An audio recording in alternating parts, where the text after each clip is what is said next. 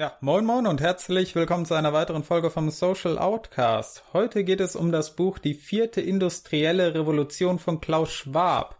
Das habe ich ja schon bereits einmal in der letzten Folge über Cyberpunk-Filme erwähnt und heute wollen wir, beziehungsweise möchte ich mich dem Thema mal etwas näher widmen. Also ich werde jetzt dieses Buch mal so in einzelnen Details durchgehen, damit Leute ungefähr eine Ahnung haben, worüber es handelt, was für Ideen Klaus Schwab hat und es ist auch insofern relevant, dass es äh, zum einen sehr interessant ist in Bezug auf die aktuellen technischen Entwicklungen der Welt und deren Einfluss, wie sich alles Mögliche dadurch in unserem Alltag verändern könnte. Und auch wenn jetzt äh, durch die ganze Sache mit dem Thema Great Reset, zu dem wir auch noch kommen werden, ähm, das ein bisschen aktueller gerade ist, gibt es ja doch nicht so viele Leute, die sich mit den näheren Sachen dazu beschäftigen. Deswegen wird das mal heute eine Solo-Folge. Also ich werde jetzt einfach mal ausprobieren, wie das so läuft, wenn ich alleine hier für die nächsten ein, zwei Stunden, wie auch wie lange auch immer das dauern mag, hier sitze und in die Leere hineinrede. Hierzu werde ich auch einige Stellen aus dem Buch, die ich besonders interessant finde, dazu zitieren. Wer die nachlesen möchte, der findet unten dazu eine nähere Angabe zum Buch mit ISBN-Nummer und des Weiteren, falls jemand nachlesen möchte, ich werde auch dazu die Seitenzahlen angeben, damit äh, derjenige, der gerade zufällig ein Buch in der Hand hat und nach- oder mitlesen möchte, das auch gerne überprüfen kann. Aber bevor wir nun mit dem Buch anfangen, ähm, klären wir noch zwei andere Themen kurz ab, nämlich zum einen die Frage, wer ist denn überhaupt Klaus Schwab und was ist das Weltwirtschaftsforum? Klaus Schwab wurde am 30. März 1938 in Ravensburg geboren, studierte Maschinenbau an der ETH Zürich, wo er auch 1965 seinen Doktor der technischen Wissenschaften ablegte. Bis 1967 studierte er Betriebswirtschaftslehre an der Universität Freiburg, machte dort dann den Doktor der Wirtschaftswissenschaften und studierte nebenbei auch noch an der Harvard University und machte einen Abschluss als Master of Public Administration. Da musste ich auch erstmal nachgucken, was genau das heißt. Und das Themenfeld da beschäftigt sich mit Fragestellungen aus den Bereichen Entwicklung professioneller Führungskräfte, Kundenorientierung, Controlling, Personalmanagement, Innovationsmanagement, öffentliche Betriebswirtschaftslehre, internationale Verwaltungsentwicklung und Verwaltungssoziologie. Ja, wunderbar von Wikipedia hier abgelesen. Also im Prinzip ist geht darum, wie man ein Unternehmen führt und wie man mit den entsprechenden Menschen, also dem Humankapital, wie Klaus Schwab es in einem seiner Bücher genannt hat, am besten umgeht, damit man eben die nötigen wirtschaftlichen Ziele, die sich ein Unternehmen gesetzt hat, erreichen kann und alles mögliche andere, was damit zusammenhängt, jetzt einfach mal allgemein gesprochen. Neben den entsprechenden Doktorarbeiten für die Fächer schrieb er dann auch das Buch Der Exportkredit Hinweise für den deutschen Exporteur, das 1966 veröffentlicht wurde. 1971 ist dann wahrscheinlich eines der interessantesten und bedeutendsten Jahre für Schwab, denn dann veröffentlichte er das Buch Moderne Unternehmensführung im Maschinenbau, indem er schon seine zentrale Idee des Stakeholder-Kapitalismus einführte, die jetzt besonders für die vierte industrielle Revolution und äh, den Great Reset wichtig wird, um zu verstehen, was der Mann denn eigentlich von uns möchte. Aber dazu später mehr. Im selben Jahr heiratete er dann auch seine Frau Hilde und Besonders wichtig natürlich für den weiteren Verlauf seines Lebens. Er gründete die European Management Conference, die sich dann 1987 zum Weltwirtschaftsforum, dem World Economic Forum, umbenannt hat. Ursprünglich war das mal eine reine Wirtschaftsangelegenheit für Leute aus der Wirtschaft, um über Managementkonzepte zu sprechen und sich auszutauschen, wie man da aktuelle Entwicklungen und Probleme angehen möchte. Und später dann, im Jahr 1994, wurde das Treffen auch für Politiker eröffnet, die dementsprechend dann natürlich auch ein Interesse daran hatten zu erfahren, was denn dort überhaupt abgeht, weil einige Konzepte sicher auch interessant für die Welt der Politik sein könnten. 1972 bis 2003 war Schwab dann Professor für Unternehmenspolitik an der Universität Genf. 1976 veröffentlichte er dann ein weiteres Buch namens Chancenmanagement und danach wurde es schriftstellerisch eher ruhig um ihn. Erst 1995 war dann wieder Herausgeber von Overcoming Indifference 10 Key Challenges in Today's Changing World, a survey of ideas and proposals for action on the threshold of the 21st century. Ja, ein bisschen speckigerer Titel und ist offenbar auch nicht auf Deutsch erschienen. Zumindest gibt es ja keinen Eintrag zu, aber für das heutige Thema auch ähm, eher unwichtig. Ähm, 2016 war dann die nächste größere Veröffentlichung von ihm, nämlich das Buch, um das es heute gehen soll, die vierte industrielle Revolution. Ein weiteres kam dann 2020, nämlich Covid-19, der große Umbruch, beziehungsweise im Original Covid-19, The Great Reset. Um das es dann in einer anderen Folge gehen wird, denn das Thema von heute ist doch ein bisschen umfänglicher ausgefallen, als ich es mir eigentlich erwartet hatte. Aber nun gut, äh, als letzter Punkt, den ich noch relevant finde in Bezug auf Klaus Schwab, ist, dass er diverse Ehrungen erhalten hat. Darunter am interessantesten für Dinge, die noch kommen werden. 2007 wurde er zum Ehrenbürger von Dalian in China ernannt und 2018 erhielt er die Freundschaftsmedaille für den Einsatz in der Reform- und Öffnungspolitik Chinas.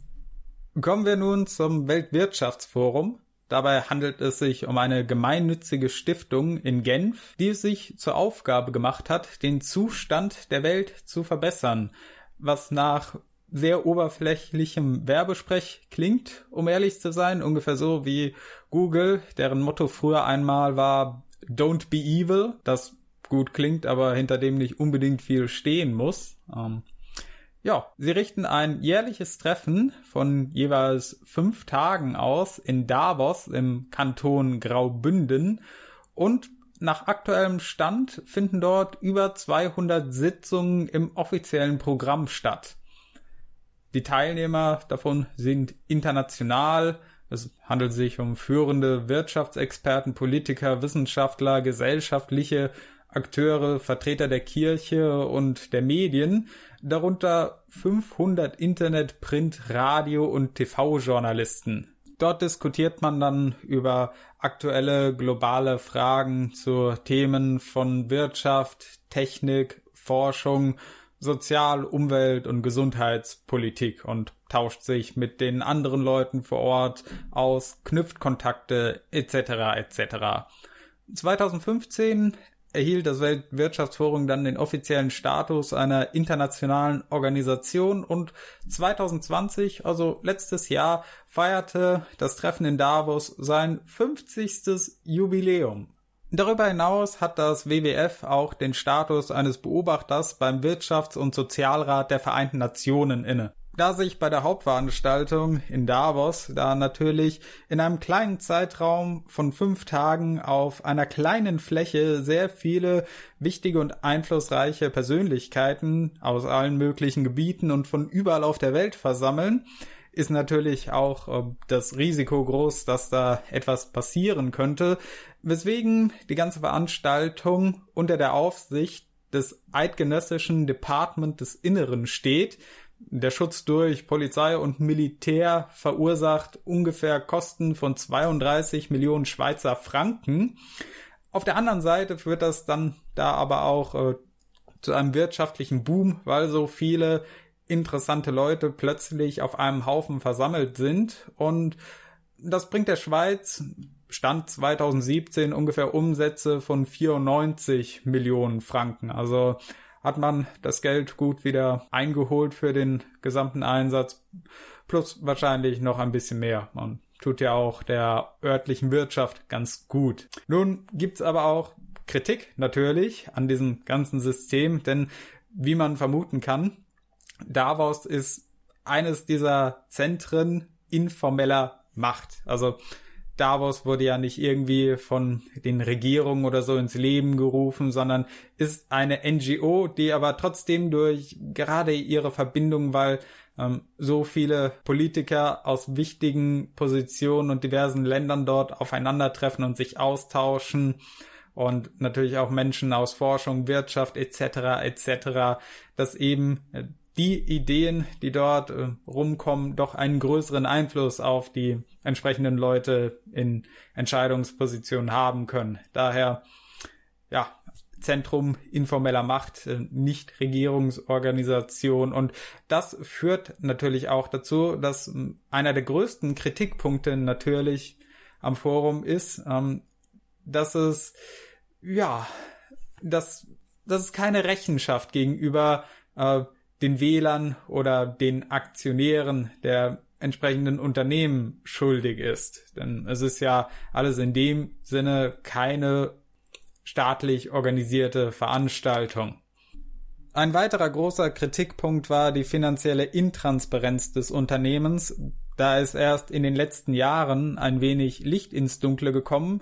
So macht man da ungefähr einen Umsatz von 349 Millionen Schweizer Franken und besitzt Reserven im Wert von noch einmal 310 Millionen Schweizer Franken.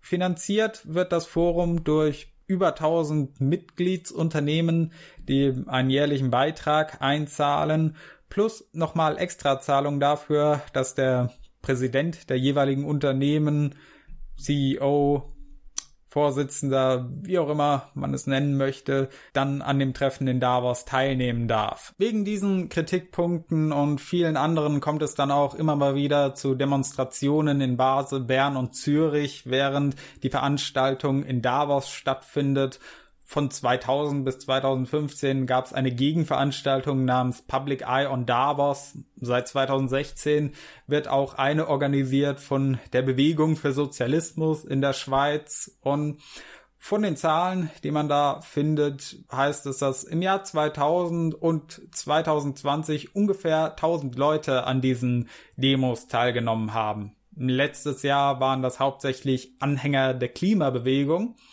Und was auch interessant ist, 2012 ist es 45 Aktivisten der Occupy WEF Bewegung gelungen, auf das Grundstück zu kommen und dort ein Igludorf aufzubauen. Occupy WEF entstand, wie der Name schon sagt, im Zuge der Occupy Wall Street Bewegung, die wiederum entstand aus der Finanz- und Wirtschaftskrise von 2008, 2009, deren Nachwirkungen teilweise immer noch zu spüren sind. Und nun, ich weiß nicht, ob es Leute mitbekommen haben. In Deutschland ist das ja jetzt nicht so ein großes Thema, aber in den Nachwehen dieser Aktion ähm, hat sich quasi etwas Neues formiert, nämlich auf dem Subreddit Wall Street Bets, der zum aktuellen Stand, da das hier aufgenommen wird, einen Krieg mit der Wall Street führt, explizit ein paar Hedgefonds, also kompliziertes Thema natürlich und ich will jetzt auch nicht zu weit abdriften in die Wirtschafts- und Börsenwelt, aber nur so als kleine Nebenbewirkung, dass diese Sachen noch lange nicht tot sind, auch wenn sie schon gut bald zehn Jahre in der Vergangenheit liegen. Interessant daran ist auch, dass dann im Jahr 2012 als Reaktion darauf Klaus Schwab es für nötig hielt, dass man Kapitalismuskritik auf den Tagesplan des Weltwirtschaftsforums setzt. Neben dem Hauptakt in Davos gibt es dann auch noch andere Arbeitsgemeinschaften, Gruppen und Veranstaltungen, die man hegt und pflegt. Ähm, so zum Beispiel von 1993 bis 2003 gab es die Gemeinschaft der Global Leaders of Tomorrow, die seit 2005 umbenannt wurde in die Community der Young Global Leaders, kurz YGL. Die zählte 2014 über 900 Mitglieder und ist zuständig für die Initiative 2030 und seit jüngstem auch den Great Reset. Ähm, was das ist und worum es da geht, dazu an späterer Stelle nochmal mehr. Ähm, interessante Mitglieder, zum Beispiel, die man kennen könnte, sind unser Gesundheitsminister Jens Spahn, die Bundesvorsitzende der Grünen Annalena Baerbock, der französische Präsident Emmanuel Macron und Ska Keller, die Vorsitzende der Grünen Fraktion in Europa. Seit 2007 gibt es auch das sogenannte Sommer Davos, offiziell genannt das Jahrestreffen der New Champions beziehungsweise Annual Meeting of the New Champions, das ausgerichtet wird von dem ortsansässigen Büro des WWF in Peking. Es gibt auch noch andere Büros in Großstädten wie New York und Tokio, aber das in Peking ist besonders interessant, weil der Leiter davon ist Oliver Schwab, der Sohn von Klaus Schwab, der auch mit einer Chinesin verheiratet ist. An dieser Stelle muss ich dann auch mal kurz ein anderes Buch erwähnen, das ich gerade lese. Die lautlose Eroberung von Clive Hamilton und Mareike Ohlberg. Nähere Daten findet ihr unten in der Beschreibung. Ich habe beschlossen, mich im Zuge der Corona-Krise ein bisschen mehr mit China auseinanderzusetzen, besonders deren Methodik, wie sie versuchen, im Rest der Welt mehr Einfluss zu gewinnen. Und wenn man das alles weiß, was Ohlberg und Hamilton hier zusammentragen, dann klingeln einem schon so ein paar Alarmglocken, wenn man sich diese ganzen Eckdaten über Klaus Schwab und das Weltwirtschaftsforum durchliest gerade solche Sachen wie, dass er 2007 zum Ehrenbürger von Dalian ernannt wurde und 2018 die Freundschaftsmedaille für den Einsatz in der Reform- und Öffnungspolitik Chinas erhalten hat, sind klare Anzeichen dafür, dass da irgendwas im Busch ist. Denn gerade solche Ehrenmedaillen erhalten nur Leute, die über langen Zeitraum hinweg ihre Nützlichkeit und Treue gegenüber dem Regime in China, also der kommunistischen Partei Chinas erwiesen haben. Auch dass sein Sohn Oliver mit einer Chinesin verheiratet ist, wobei gut im Einzelfall muss das nicht immer so sein, aber gerade im ganzen Kontext drumherum ist es doch sehr wahrscheinlich, dass auch das eher ähnliche Gründe gehabt hat wie früher im Mittelalter, wenn da das Mitglied einer Adelsfamilie dann mit dem anderen verheiratet wurde, um entsprechende Beziehungen zu knüpfen, Allianzen zu schaffen und so weiter. Das wird auch alles äh, sehr detailliert im Buch von Hamilton und Ohlberg erklärt. Äh, sprich das eben doch schon stark dafür, dass äh, da irgendwas nicht ganz korrekt läuft. Gerade weil das Weltwirtschaftsforum eins dieser großen Zentren informeller Macht im Westen ist, über das man gut Einfluss auf sehr viele wichtige Leute an einem kleinen Fleck einwirken kann. In die lautlose Eroberung wird das Weltwirtschaftsforum auch namentlich genannt, und zwar in Kapitel 11 Denkfabriken und Meinungsführer das Essen der KPCH genießen. Darin geht es gerade um die Versuche von China und auch Erfolge, solche Thinktanks für sich zu gewinnen, dass man dort eben die eigene Politik und Ansicht über die Welt äh, als offiziell legitime Meinung im Westen nach außen tragen kann und gleichzeitig versucht, andere abweichende Meinungen zu unterdrücken. Also was das angeht, werden wir äh, im weiteren Verlauf noch zu anderen Punkten kommen, bei denen man ganz klar erkennen kann, dass Klaus Schwab da wahrscheinlich sehr tief mit drin steckt. Aber nun möchte ich erstmal äh, den kleinen Absatz vorlesen, der sich mit dem Weltwirtschaftsforum beschäftigt. Das Ganze steht auf den Seiten 312 und 313.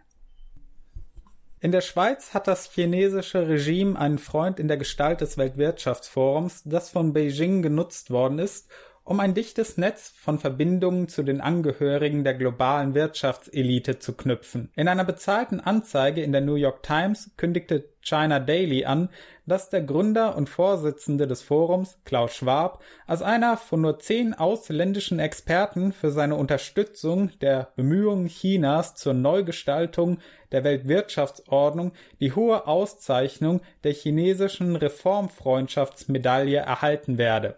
Schwab der Xis offenen und kooperativen Geist pries, erklärte, das Forum werde China weiterhin helfen, den gemeinsamen Traum zu verwirklichen, mit Weltfrieden, Glück, Gerechtigkeit, Gleichheit und Liebe über die Armut zu triumphieren. Anscheinend ist es dem chinesischen Regime gelungen, einen beträchtlichen Teil der europäischen Thinktanks zu neutralisieren oder für sich zu gewinnen, indem es wohlwollende Stimmen hegt und kritische zum Schweigen bringt, darunter jene, die Beijings Einmischung in Europa untersuchen. Zitat Ende. Mit Xi ist natürlich Xi Jinping gemeint, der Generalsekretär der Kommunistischen Partei Chinas, Vorsitzender der Zentralen Militärkommission und seit 2013 auch Staatspräsident der Volksrepublik China, also deren Oberhaupt. Warum man diesen ganzen Salat aus marketingtechnischen gute Laune Begriffen wie Weltfrieden, Glück und Liebe in dem Kontext nicht trauen sollte, das wird an einer anderen Stelle nochmal relevant werden, nämlich wenn wir dann zu Covid-19, der große Umbruch kommen, dem anderen Buch von Klaus Schwab, wie gesagt, wird wahrscheinlich eine eigene Folge werden, weil wenn ich sehe, dass wir jetzt schon bei äh, etwas mehr als 20 Minuten sind, dann wird das hier heute definitiv eine eigene Folge für die vierte industrielle Revolution werden, äh, zu der wir jetzt auch langsam kommen, nachdem wir den Punkt zum Weltwirtschaftsforum abgeschlossen haben mit ein paar letzten Bemerkungen. Als letztes in meinen Notizen habe ich noch eine Liste mit den Slogans der jeweiligen Jahre, unter dem die Veranstaltung in Davos stand. 2008 war es die Kraft gemeinsamer Erneuerung, 2009 Gestaltung der Welt nach der Krise, 2010 äh, den Stand der Welt verbessern, neu denken, neu designen, neu erbauen, 2011 gemeinsame Normen für eine neue Realität, 2012 die große Verwandlung, neue Modelle gestalten, 2013 wirtschaftsfähige, äh, widerstandsfähige Dynamik, 2014 die Neugestaltung der Welt, Konsequenzen für Politik, Wirtschaft und Gesellschaft, 2015 der neue globale Kontext. Ähm, hier kommt jetzt gleich ein Bruch, aber ich denke, bisher kann man klar erkennen, dass in den Jahren nach 2008 eben das Treffen stark beeinflusst war von den Nachwirkungen der Finanz-, Wirtschafts- und Währungskrise, die 2008 eingesetzt hat. Und 2016 geht es dann äh, eine interessante Verschiebung, nämlich 2016 war das Thema die vierte industrielle Revolution meistern. Danach 2017 anpassungsfähige und verantwortungsvolle Führung, 2018 für eine gemeinsame Zukunft in einer fragmentierten Welt, 2019 Globalisierung 4.0, Gestaltung einer globalen Architektur im Zeitalter der vierten industriellen Revolution. Und 2020 Akteure für eine kohärente und nachhaltige Welt wie man hier ganz klar sieht, dann 2016 die Abwendung von der Wirtschaftskrise und deren Folgen hin zur vierten industriellen Revolution. Das große Thema, das Klaus Schwab dann offenbar gepackt hat, äh, bis jetzt eben Corona ausgebrochen ist und äh, er dann mit dem Great Reset ankam. Aber dazu in einer anderen Folge nochmal mehr. Kommen wir jetzt eigentlich zum Hauptthema, nämlich dem Buch von 2016, die vierte industrielle Revolution. Denn 2016 wurde vom Weltwirtschaftsforum dann auch äh, das Center for the Fourth Industrial Revolution in San Francisco gegründet. Also scheint Klaus Schwab ja ein sehr wichtiges und besonderes Anliegen zu sein, wenn er nach so langer Zeit wieder selbst ein Buch verfasst und äh, dann auch extra eine Zweigstelle eröffnet, die sich explizit damit beschäftigt. Ich werde das Buch jetzt nicht chronologisch durchgehen, denn mir ist schon nach einer Weile aufgefallen, dass immer mal wieder Themen auftauchen, die später noch expliziter besprochen werden oder die später noch ergänzt werden, nachdem man sich mit anderem beschäftigt hat. Also dass äh, diese Themenfelder, die ich da erkannt habe, so über das Buch versprenkelt, verteilt sind. Deswegen hielt ich es für sinnvoller, wenn man da die einzelnen Stellen zusammensucht und äh, in Unterpunkte zusammenfasst. Und so werden wir das Ganze jetzt auch durchgehen. Und unten in der Beschreibung findet ihr natürlich eine Liste mit den einzelnen Punkten und wann sie anfangen verlinkt, falls ihr euch das hier nicht in einem ganzen Stück anhören wollt. Nun gut, äh, legen wir los mit dem ersten Punkt, der die Leute, die bis hierhin zugehört haben, wahrscheinlich auch am meisten interessiert. Was zur verdammten Hölle ist denn eigentlich nun die vierte industrielle Revolution? Um das zu verstehen, sollte man sich natürlich auch erstmal die Frage stellen, gut, vierte industrielle Revolution, was waren denn eigentlich die ersten drei? Dazu schreibt Schwab auf Seite 17, Zitat, die erste industrielle Revolution erstreckt sich von etwa 1760 bis um 1840. Sie wurde ausgelöst durch den Bau von Eisenbahnen und die Erfindung der Dampfmaschine und leitete die Ära der mechanischen Produktion ein. Die im späten 19. Jahrhundert beginnende und bis ins frühe 20. Jahrhundert hinreichende zweite industrielle Revolution die maßgeblich von der Nutzung der Elektrizität und der Erfindung des Fließbandes angetrieben wurde, ermöglichte die Massenproduktion. Die dritte industrielle Revolution begann in den 1960er Jahren. Sie wird für gewöhnlich Computer oder digitale Revolution genannt, weil sie durch die Entwicklung von Halbleitern, Großrechnern 1960er Jahre, Personalcomputer 1970er und 1980er Jahre und des Internets 1990er Jahre befeuert wurde. Zitat Ende.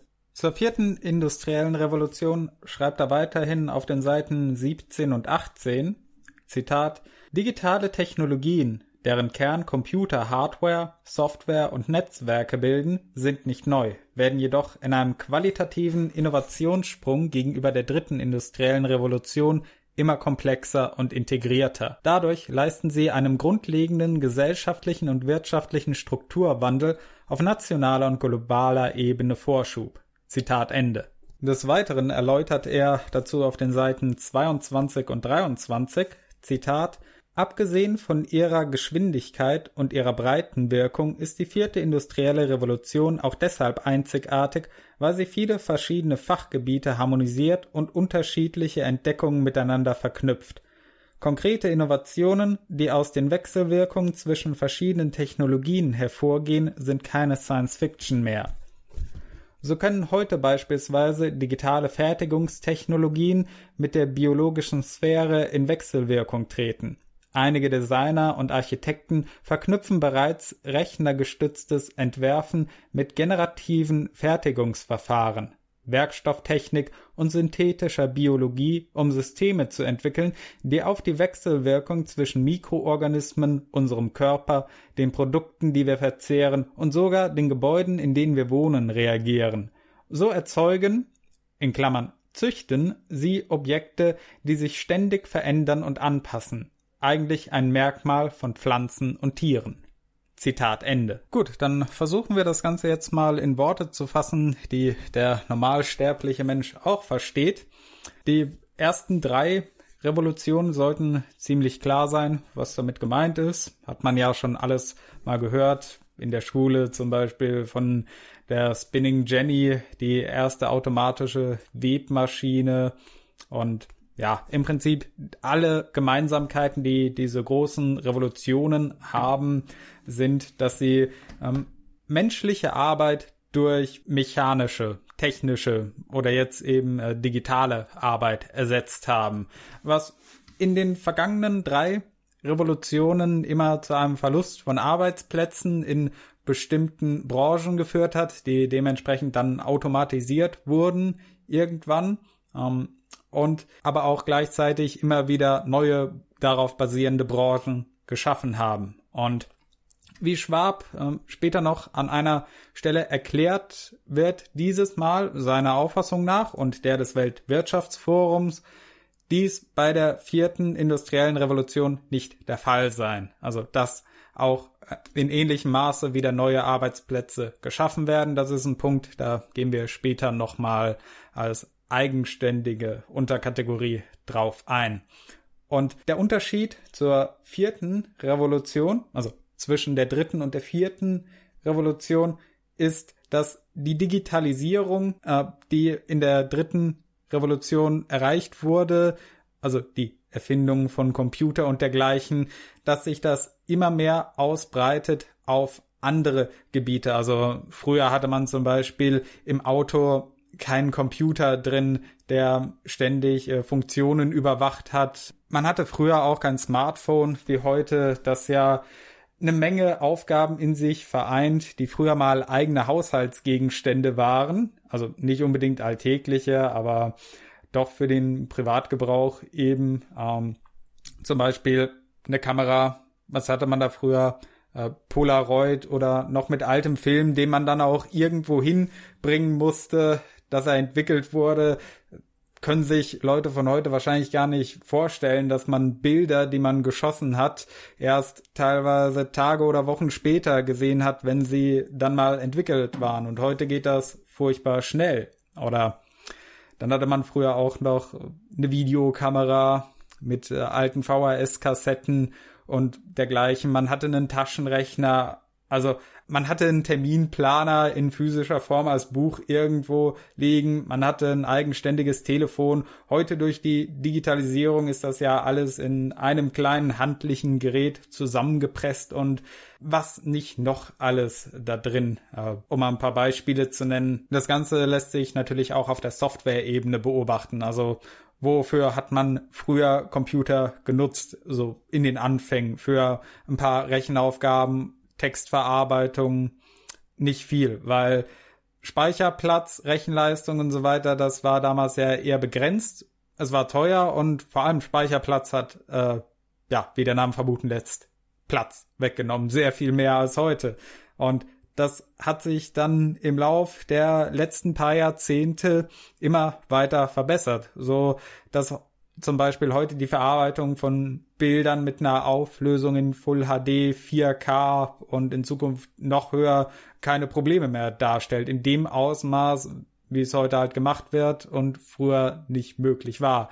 Das führt halt auch dazu, dass du dann durch entsprechende Programmierung und äh, Gestaltung von Programmen komplexere Aufgaben ausführen kannst, wenn du dafür die nötige Rechenleistung hast. Zum Beispiel, ja, Bilderkennungssoftware, äh, generell auch weiteres großes Merkmal, das von Schwab genannt wird, der Weg hin zur KI, also der künstlichen Intelligenz beziehungsweise die jetzigen Vorläufer der Maschinenlernprogramme, also ML, die äh, hauptsächlich zur Mustererkennung momentan eingesetzt werden, also man füttert zum Beispiel eine, eine Bilderkennungssoftware mit äh, Bildern von einer bestimmten Sache, trainiert sie darauf, äh, das zu analysieren, Gemeinsamkeiten zu erkennen, dass sie dann auch auf zukünftigen Bildern sagen kann, was ist da drauf zu sehen. Zum Beispiel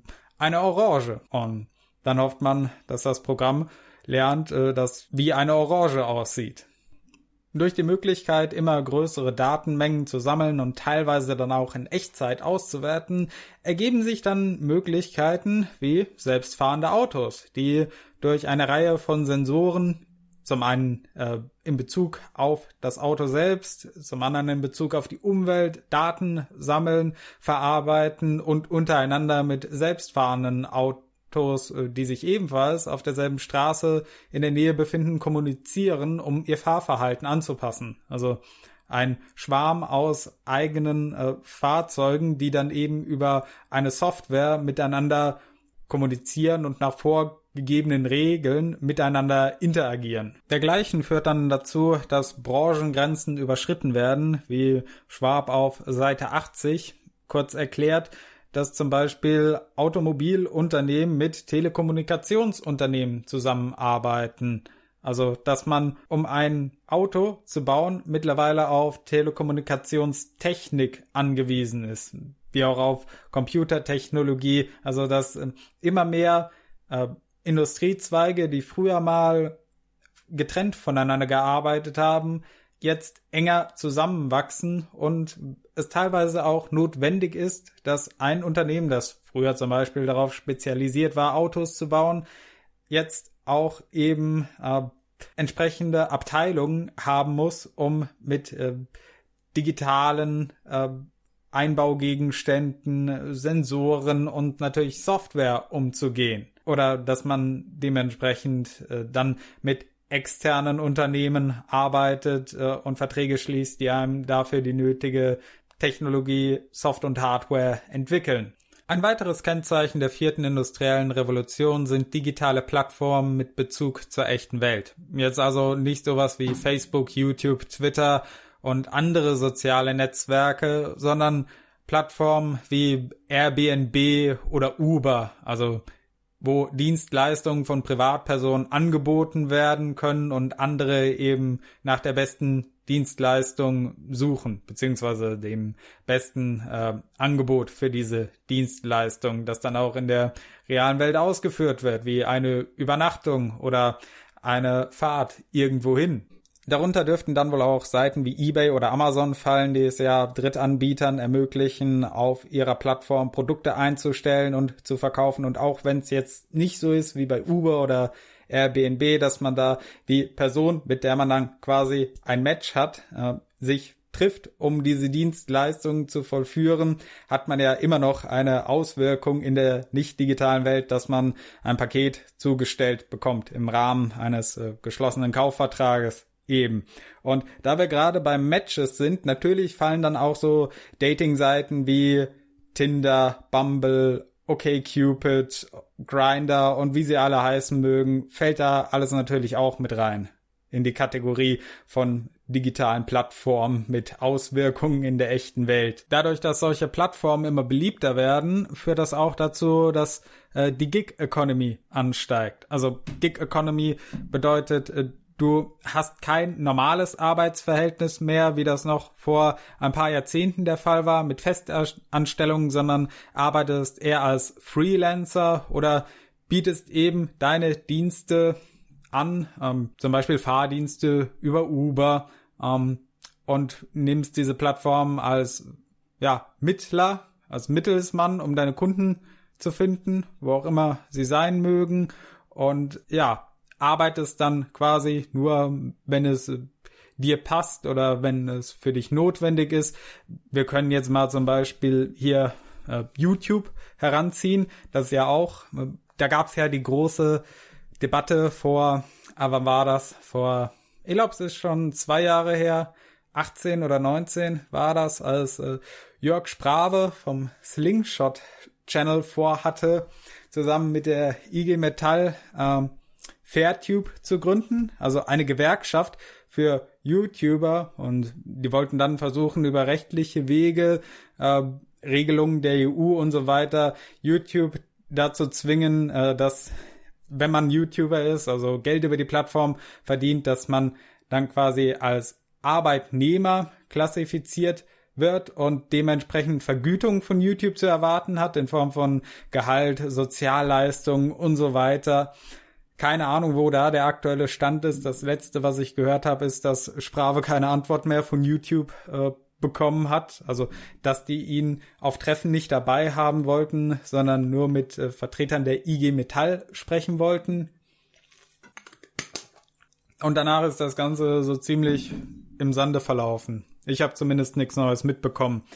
Aber das ist jedenfalls auch so ein Thema. Wie sieht man jetzt äh, dieses neue Arbeitsverhältnis, wenn man sagt, gut, wir haben jetzt einen Haufen Leute, die haben ein paar hunderttausend äh, YouTube-Abonnenten, die dann Werbung gucken, die vielleicht Merchandise kaufen äh, oder in Livestreams spenden, natürlich auch bei Twitch und sowas.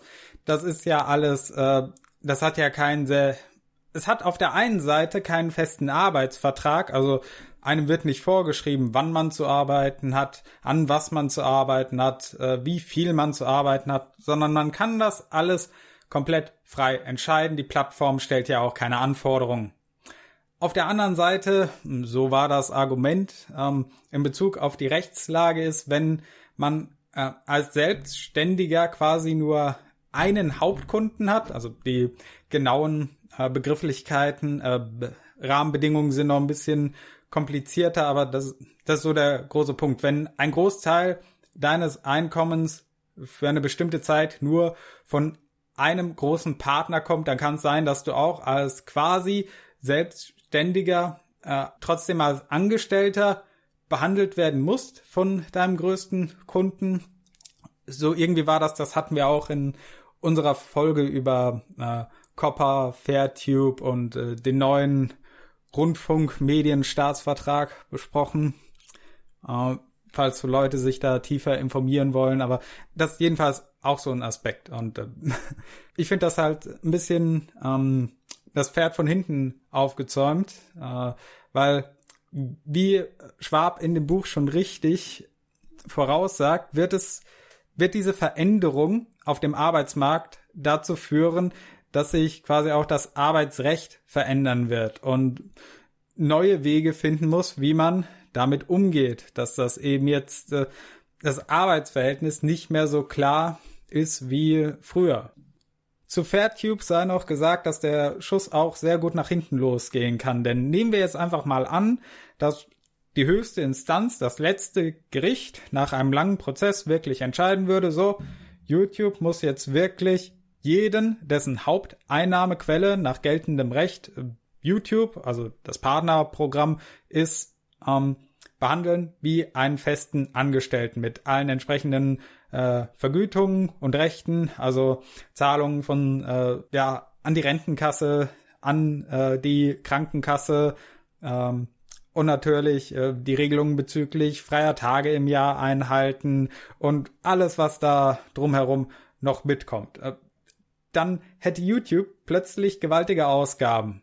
Und das nächste Problem wäre, ähm, viele Leute würden dann sagen, okay, gehen wir doch einfach mal in die EU und werden da YouTuber, weil dann werden wir automatisch auch gut vergünstigt von YouTube mit den entsprechenden Zahlungen. Das würde dann natürlich zu einer enormen Belastung von YouTube führen und die würden dann sagen, was ich mir gut vorstellen könnte, dass dann passiert, so, wir streichen jetzt das Partnerprogramm für alle Leute ab einer gewissen Größe. Sagen wir mal, ja, keine Ahnung, 100.000, 500.000 Abonnenten.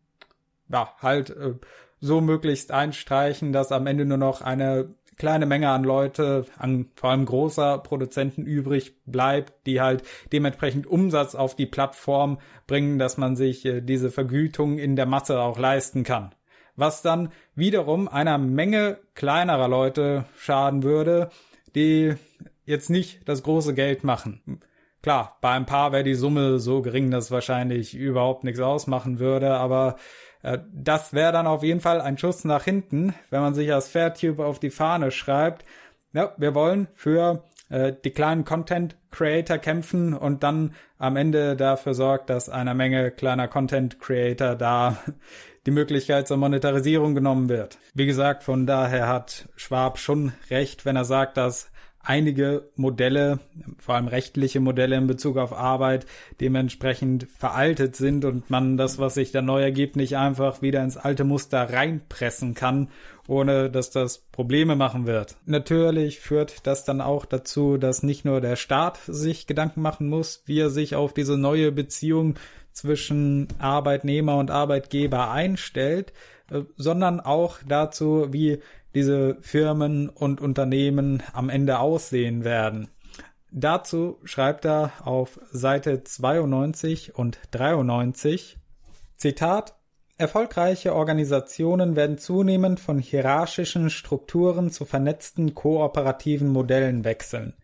Die intrinsische Motivation von Arbeitern und Führungskräften wird an Bedeutung gewinnen, weil sie mit ihrer Arbeit gemeinsam nach Erfolgen, Sinnerfüllung und Unabhängigkeit streben. Dies deutet darauf hin, dass Unternehmen immer stärker auf dezentrale Teams, Telearbeit und dynamische Kollektive setzen, die fortwährend Daten und Erkenntnisse über die Dinge oder Aufgaben austauschen, an denen sie arbeiten. Zitat Ende. Bevor ich jetzt gleich mal versuchen werde zu erklären, was er wahrscheinlich damit meint, äh, möchte ich am Beispiel von diesem Zitat mal einen Kritikpunkt anbringen an dem Buch. Denn oft, wie es geschrieben ist, gibt es solche Momente, in denen es sehr theoretisch ist. Also zum Beispiel, in denen du als normaler Mensch einfach nicht das nötige Vorwissen aus den Bereichen Wirtschaft und Management hast, um wirklich dahinter zu steigen, was genau er von dir möchte.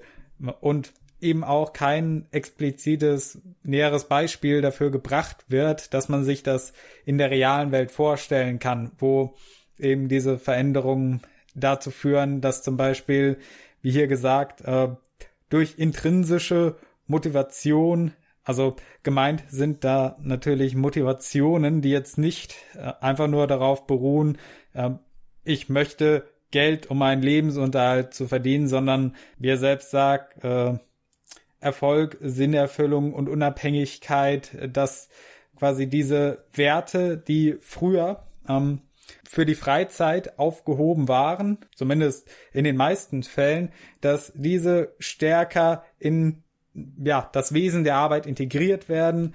Zum Beispiel auch äh, Telearbeit, Homeoffice eben, dass man, also im Prinzip es läuft hier auf eine Verschmelzung zwischen dem Arbeitsraum und dem privaten Raum innerhalb des Lebens äh, hinaus. Dass quasi deine Arbeit dringt insofern in deine Privatsphäre ein, dass du von zu Hause arbeitest und Schwab argumentiert hier, dass dementsprechend auch ähm, da, das Private ein Stück in die Arbeit eindringen muss. Eben diese Bestrebungen nach Sinnerfüllung und Unabhängigkeit, die man früher eher in der Freizeit anhand von Hobbys oder Unternehmungen mit Freunden ausgeführt hat. Zumindest ist das meine Interpretation von dem, was er hier schreibt. Wie gesagt, manchmal ist es ohne konkretes Beispiel, wie das in der echten Welt stattfinden würde, schwer zu folgen, wie er zu diesen Schlüssen kommt. Und ich denke, es ist der Sache geschuldet, wir sind ja zu Anfang seinen Lebenslauf einmal grob durchgegangen und da hat man ja gesehen, ähm, dass er nie wirklich aus der Welt der Akademie rausgekommen ist. Also er hat äh, diverse Studien absolviert, hat dann Bücher geschrieben, war dann selber Professor an der Universität und hat äh, ja dann die Leitung des Weltwirtschaftsforums äh, übernommen und jetzt über ein halbes Jahrhundert lang mittlerweile geführt. Also wirklich in der praktischen Wirtschaft war der Mann nie tätig. Deswegen, das Buch liest sich sehr stark theoretisch und lässt manchmal ein bisschen die nötigen Erfahrungen in der Praxis vermissen, damit man sich das wirklich konkret äh, in der realen Wirtschaftswelt vorstellen kann, was für Prozesse er da meint, die dann dazu führen, dass diese Umwandlungen stattfinden. Später dann auf Seite 98 spricht er davon, dass sich die Philosophie des unermüdlichen Besserwerdens in der Wirtschaft durchsetzt, weil durch die vierte industrielle Revolution ein permanenter darwinistischer Auslesedruck einsetzen wird auf alle möglichen Unternehmen. Und dass die, die eben am schnellsten, also auch am innovativsten sind, dann natürlich den Vorteil haben und alle anderen untergehen werden. Das Problem bei dieser Annahme, das ich sehe, ist, dass gewisse Sachen hier einfach nicht beachtet werden. Also wenn man die Wirtschaft alleine für sich betrachtet und voraussetzt, dass ein freier Markt gegeben ist, dann ja, macht das natürlich durchaus Sinn, dass das wahrscheinlich so laufen wird. Aber ein anderer Faktor, der hier nicht bedacht wird, ist zum Beispiel äh, zum einen, um wieder zurück auf die Finanz-, Wirtschafts-, Währungskrise von 2008 zurückzukommen. Staaten haben damals große Banken gerettet, indem sie ihnen Steuergeld zur Verfügung gestellt hatten oder äh, neues Geld gedruckt haben, wie in den Vereinigten Staaten, um diese Banken zu retten, die auf einem freien Markt eigentlich hätten untergehen und scheitern müssen. Aber diese Banken waren ja too big to fail oder wie man bei uns sagt, systemrelevant. Und dass da andere Interessen mitspielen, zum Beispiel von staatlicher Seite gesehen, äh, der Verlust von Arbeitsplätzen, das mögen viele Leute nicht.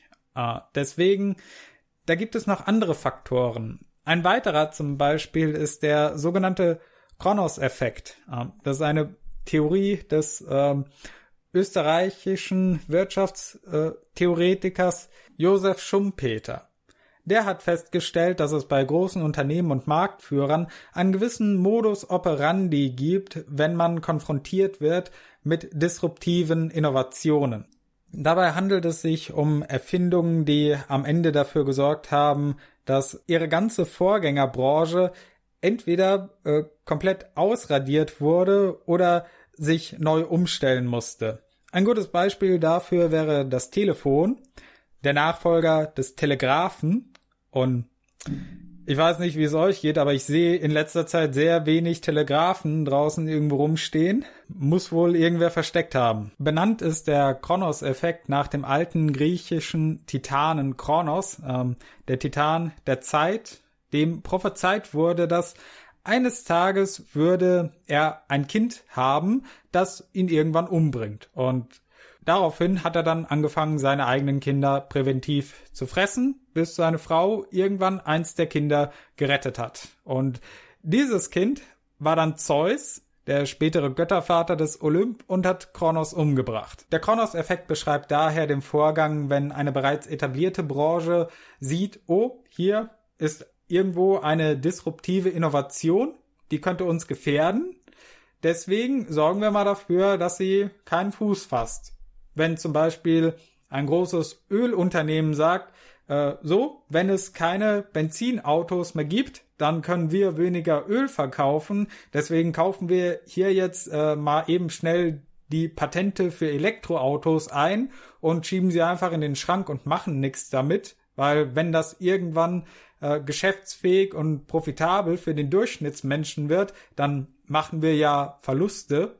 Das kann ja nicht sein. Als letzter Punkt von Schwab zum eher allgemeinen Thema, wie die vierte industrielle Revolution denn nun aussieht und was sie bewirken wird, bevor wir jetzt weitergehen zum nächsten Segment, sei noch genannt, dass all diese Innovationen und technischen Neuerungen werden natürlich auch irgendwann auf anderer Ebene eingesetzt werden. Öffentliche Einrichtungen, Organisationen, die jetzt nicht unbedingt mit der Wirtschaft zu tun haben, natürlich auch Regierung und der damit entsprechende bürokratische Verwaltungsapparat. Auch da bin ich eher skeptisch gegenüber der Idee, dass sich das alles so schnell und revolutionär abspielen wird, wie Klaus Schwab sich das erträumt. Ähm, meiner Erfahrung nach sind vor allem bürokratische Systeme sehr gut darin, sich selbst zu erhalten und dafür zu sorgen, dass äh, die Stellen eher wachsen als abgebaut werden. Also mir wäre kein größeres Beispiel der letzten 50 Jahre bekannt, dass irgendwann im deutschen bürokratischen Apparat äh, großflächig durch technische Anpassungen, zum Beispiel an die digitale Revolution, Stellen abgebaut worden wären. Also für gewöhnlich die Bürokratie wächst. Das kann man eigentlich mit ziemlicher Sicherheit sagen. Und falls es doch mal Ausnahmen gibt, dann sind die ja eher die Ausnahme als die Regel. Aber gut, ähm, so viel erstmal zu der Frage, was ist die vierte industrielle Revolution und was wird ihr folgen? Kommen wir jetzt zum zweiten Unterpunkt, nämlich ein paar konkreten Beispielen für die Technik, mit der wir es zu tun haben und konkretere Veränderungen, damit ihr euch das ein bisschen besser vorstellen könnt, als jetzt nur vom rein theoretischen her. Das erste, das vielleicht auf einige von euch Zuhörern schon zutreffen könnte, ist die Ausbreitung von KI im persönlichen Ökosystem. Dazu schreibt Schwab auf Seite 24, die ersten intelligenten persönlichen Assistenten sind vor gerade einmal fünf Jahren auf den Markt gekommen. Heute machen Spracherkennung und künstliche Intelligenz so schnelle Fortschritte, dass die Sprachsteuerung von Computern schon bald die Regel sein wird. Auf diese Weise wird das entstehen, was einige Technologen smarte Umgebung in Klammern Ambient Computing nennen. in der persönliche Roboterassistenten permanent verfügbar sind, um unsere Gedanken und Wünsche zu notieren und auf unsere Fragen zu antworten. Unsere Geräte werden in zunehmendem Maße Teil unseres persönlichen Ökosystems, sie hören uns zu, erahnen unsere Bedürfnisse und helfen uns, vielleicht sogar, wenn sie nicht eigens darum gebeten werden. Zitat Ende. Was damit gemeint ist, denke ich, sollte klar sein. Heutzutage gibt es ja diverse Geräte, auf denen man Spracherkennungsassistenten hat, auf dem Handy, dem Smart TV oder auch als eigenes System zu Hause stehen hat, wie zum Beispiel den Amazon Echo mit Alexa, Siri bei Apple, äh, wie auch immer das bei OK Google heißt, äh, Cortana und wie sie alle heißen mögen, dass man sich immer mehr mit äh, solchen quasi KIs umgibt und natürlich, damit die funktionieren und wissen, wann mit ihnen geredet wird, müssen sie ja auch permanent äh, zuhören, also sind dementsprechend auch permanent aktiv, weswegen es schon ein paar Skandale auch gegeben hat wegen Abhörungsproblemen, also dass da Dinge teilweise, weil Sachen nicht richtig verstanden wurden, weitergeleitet oder äh, aufgenommen wurden. Ähm, es gibt auch die Debatte, ob solche Sprachassistenten, wenn sie zum Beispiel mitbekommen, dass irgendwann in der Wohnung nicht stimmt, dass sie dann eigens ermächtigt Polizei oder Feuerwehr anrufen dürfen, um Bescheid zu sagen, dass es da irgendwelche Probleme gibt. Also das nochmal zu dem letzten Absatz hier, dass man, dass einem versucht wird, äh, zu helfen von diesen Systemen, auch wenn man nicht explizit darum bittet. Und ein kleinerer Rahmen, in dem das stattfindet, äh, also da kann ich jetzt mal eine kleine Anekdote auspacken. Ein Kumpel von mir, äh, eine Freundin von ihm, hatte ein neues Handy. Ich weiß gerade nicht mehr welche Sorte. Es könnte ein iPhone gewesen sein, vielleicht auch was anderes. Jedenfalls, und das hatte einen Spracherkennungsassistenten.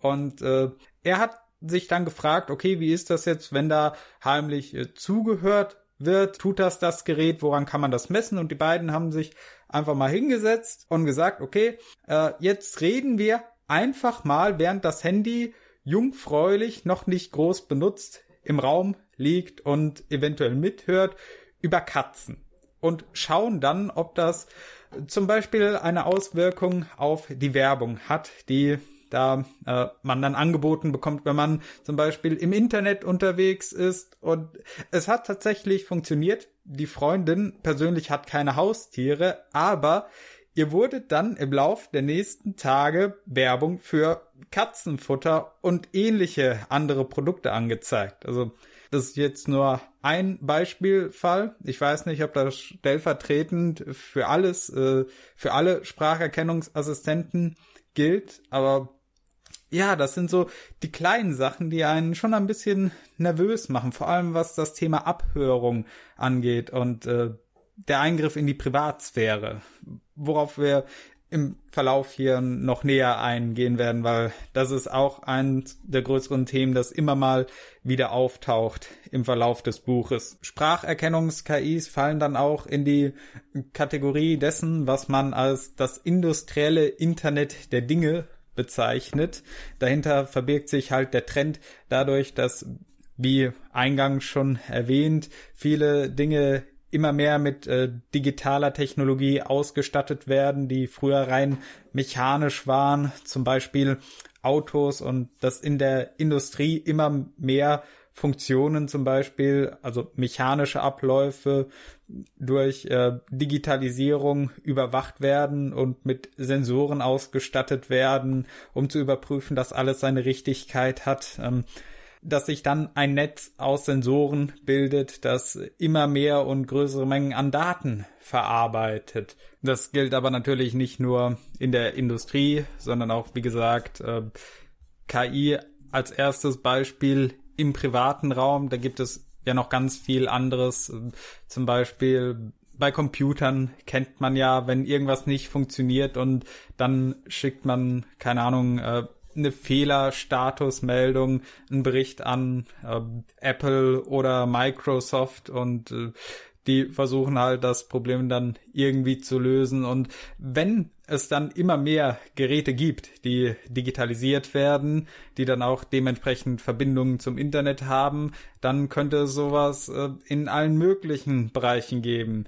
Ich meine, vielleicht wollt ihr euch eines Tages eine Pizza in den Ofen schieben und während ihr darauf wartet, dass äh, das Ding warm wird, äh, spielt ihr auf dem Display von eurem Smart Fridge noch eine Runde Doom, aber ja, dann Fehlermeldung, läuft nicht und ihr müsst dann über den Internetanschluss von dem Ding erstmal einen Statusbericht von keine Ahnung, ich, mir fällt gerade keine Firma ein, die Kühlschränke herstellt. Wahrscheinlich bis dahin sowieso alles äh, Amazon oder Disney. Bei der Auswertung der ganzen Daten durch die Sensoren geht es aber auch nicht nur darum zu schauen, okay, läuft jetzt alles, funktioniert das Gerät, wenn nicht, Fehlermeldung, Schadensprotokoll raushauen, Patch finden, wie auch immer, sondern da werden ja auch immer mehr Daten darüber gesammelt, wie man das Gerät verwendet. Jetzt am Beispiel des Smart Fridge. Vielleicht wird nicht unbedingt von einem Sensor in der Tür gemessen, wann ihr das Ding aufmacht, aber natürlich wird es wahrscheinlich Sensoren geben, die zum Beispiel ja die Glühbirne innen drin überwachen und schauen, wann geht das Ding an und aus. Und dementsprechend natürlich dann auch wissen, wann der Kühlschrank aufgemacht wird und wann er wieder geschlossen wird. Dementsprechend auch, wie lange man in das Ding im Durchschnitt reinguckt, wenn man auf der Suche nach etwas ist oder wenn man so ein Gerät hat, bei dem man Crush Eyes herstellen kann, wie oft man das am Tag macht. Also alles Mögliche. Und diese Daten, ähm, ich muss dazu sagen, ich weiß jetzt explizit nicht, ob es wirklich schon Smart-Kühlschränke gibt, die genau das, also diese Form von Daten sammeln, ist jetzt eher ein theoretisches Beispiel, aber es wird andere Geräte geben, die das äh, wahrscheinlich in der Art machen. Zum Beispiel, ähm, nehmen wir ein konkreteres hier. Handy hat jeder, also nehme ich an, die meisten werden eins haben und das merkt dann auch zum Beispiel, wenn man es bewegt, dass da der Bildschirm angeht oder der Bildschirm dreht sich ja auch mit, wenn man das umdreht, damit man eben entsprechend weiter drauf gucken kann. Und das alles, äh, das merkt sich das Handy natürlich auch, beziehungsweise dafür sind ja Sensoren da, wie das Handy bewegt wird und das wird dann über einen gesammelt. Und die Sammlung dieser Daten legt dann auch ein Kundenprofil an. Das hat jetzt nicht wie für gewöhnlich bei Internetbrowsern oder Internetseiten das Ziel, okay, vielleicht das auch, dass ein Profil erstellt wird, um zu schauen, okay, was könnte diese Person interessieren, äh, dementsprechend dann Werbeanzeigen raushaut, sondern noch ganz andere Daten über einen sammelt, äh, zum Beispiel zur Anpassung vom Gerät auf den individuellen Nutzer, ähm, ich weiß alles sehr theoretisch, ähm, aber was auch, was ich ein bisschen erschreckend finde, ist die Vorstellung, dass dann, man stelle sich jetzt mal vor, man hat da so ein Dutzend dieser Geräte bei sich zu Hause stehen, die mit verschiedenen Sensoren die Funktionen überwachen davon, wie man sie bedient. Und ja, man denkt vielleicht, ah, was soll jemand mit den Daten schon anfangen, wenn jemand weiß, wie oft ich meinen Kühlschrank auf und zu mache oder wie oft ich mein Handy hochhebe und damit rumspiele. Aber man muss jetzt mal überlegen, wenn, wenn diese Daten zusammengeführt werden, zum Beispiel, sagen wir, irgendwann haben wir den Zustand, Amazon, äh, Apple stellt nicht nur äh, diverse Rechner, Handys und dergleichen her, sondern ganze Einrichtungen. Also irgendwann hat man dann seinen Smart Fridge von Apple, seinen Smart Toaster von Apple da stehen und man muss natürlich genauso wie bei Rechner, Laptop, PC, ähm, Tablet und so weiter alles von derselben Marke haben, damit es reibungslos miteinander funktioniert. Eben äh, das, was Schwab das Ambient Computing nennt, die, die digitale Einrichtung.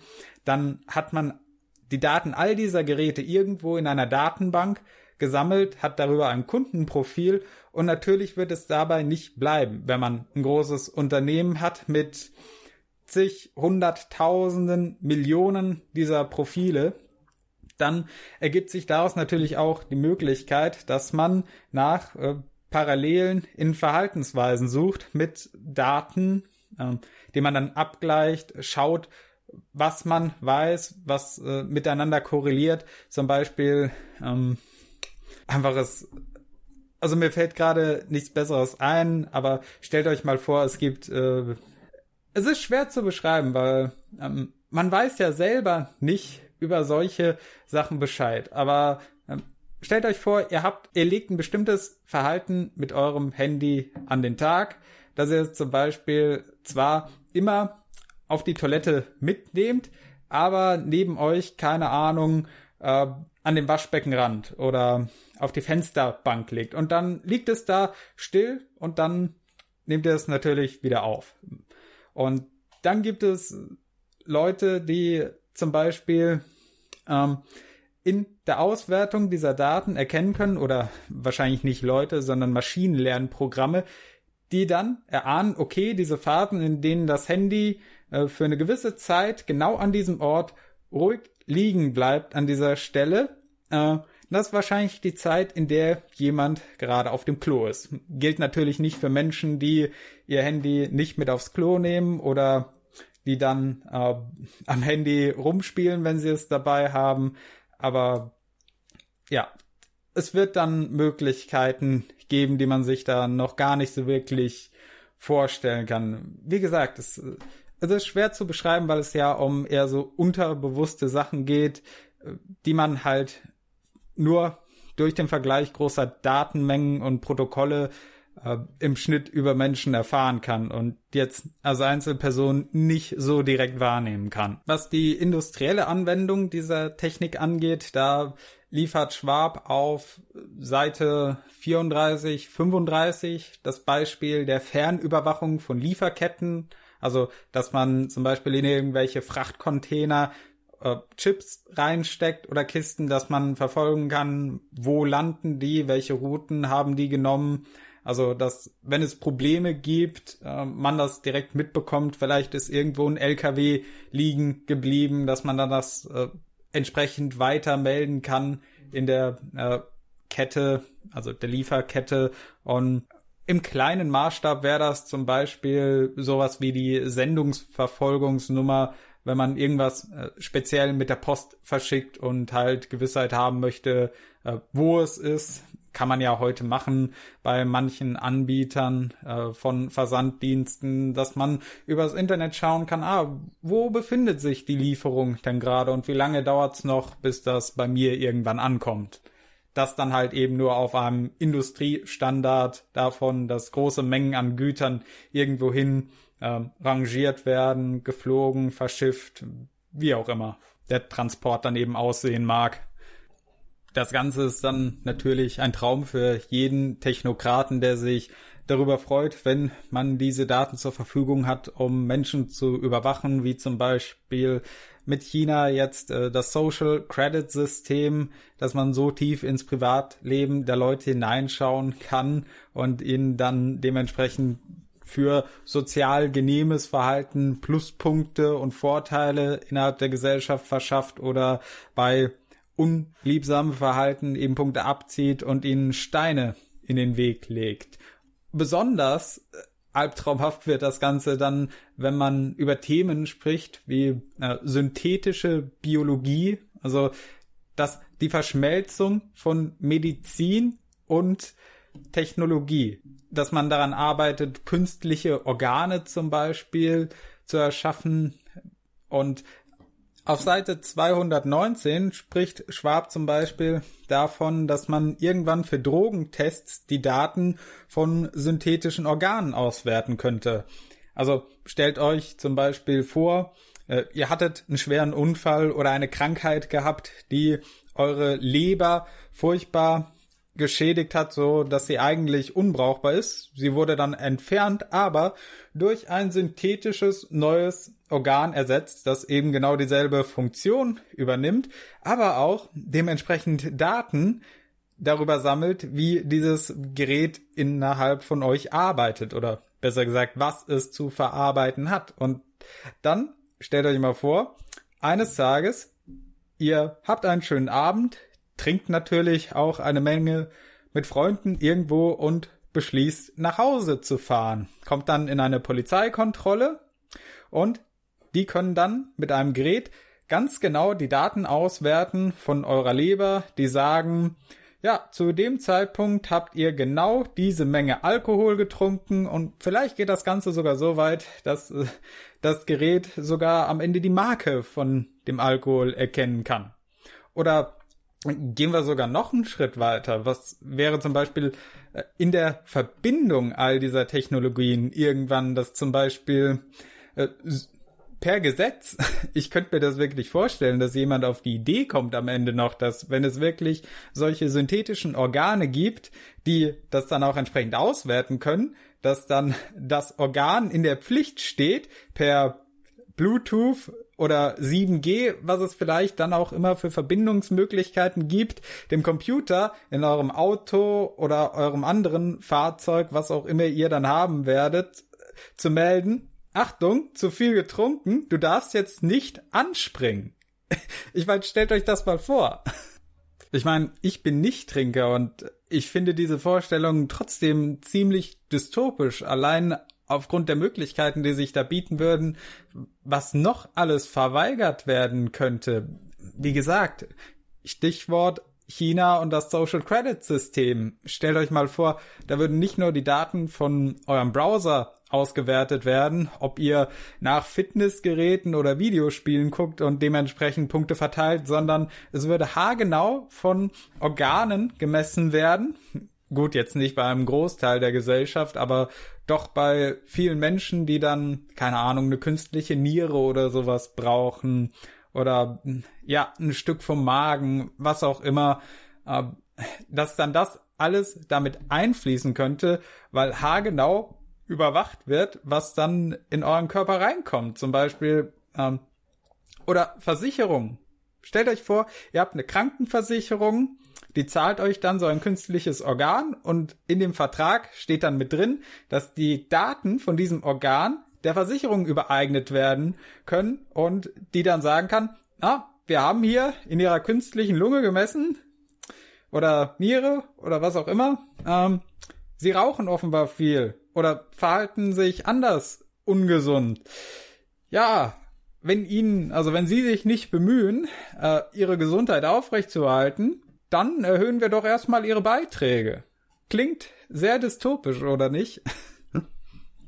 ich meine, heute gibt's ja auch schon die Debatte über äh, Smartwatches, Fitnessarmbänder und dergleichen, ob solche Daten dann irgendwann von Gesundheitsunternehmen ausgewertet werden dürfen und Versicherungen. Also wenn das irgendwann mal kommt, so abwegig ist das nicht, wie man sich das heute vielleicht noch vorstellt.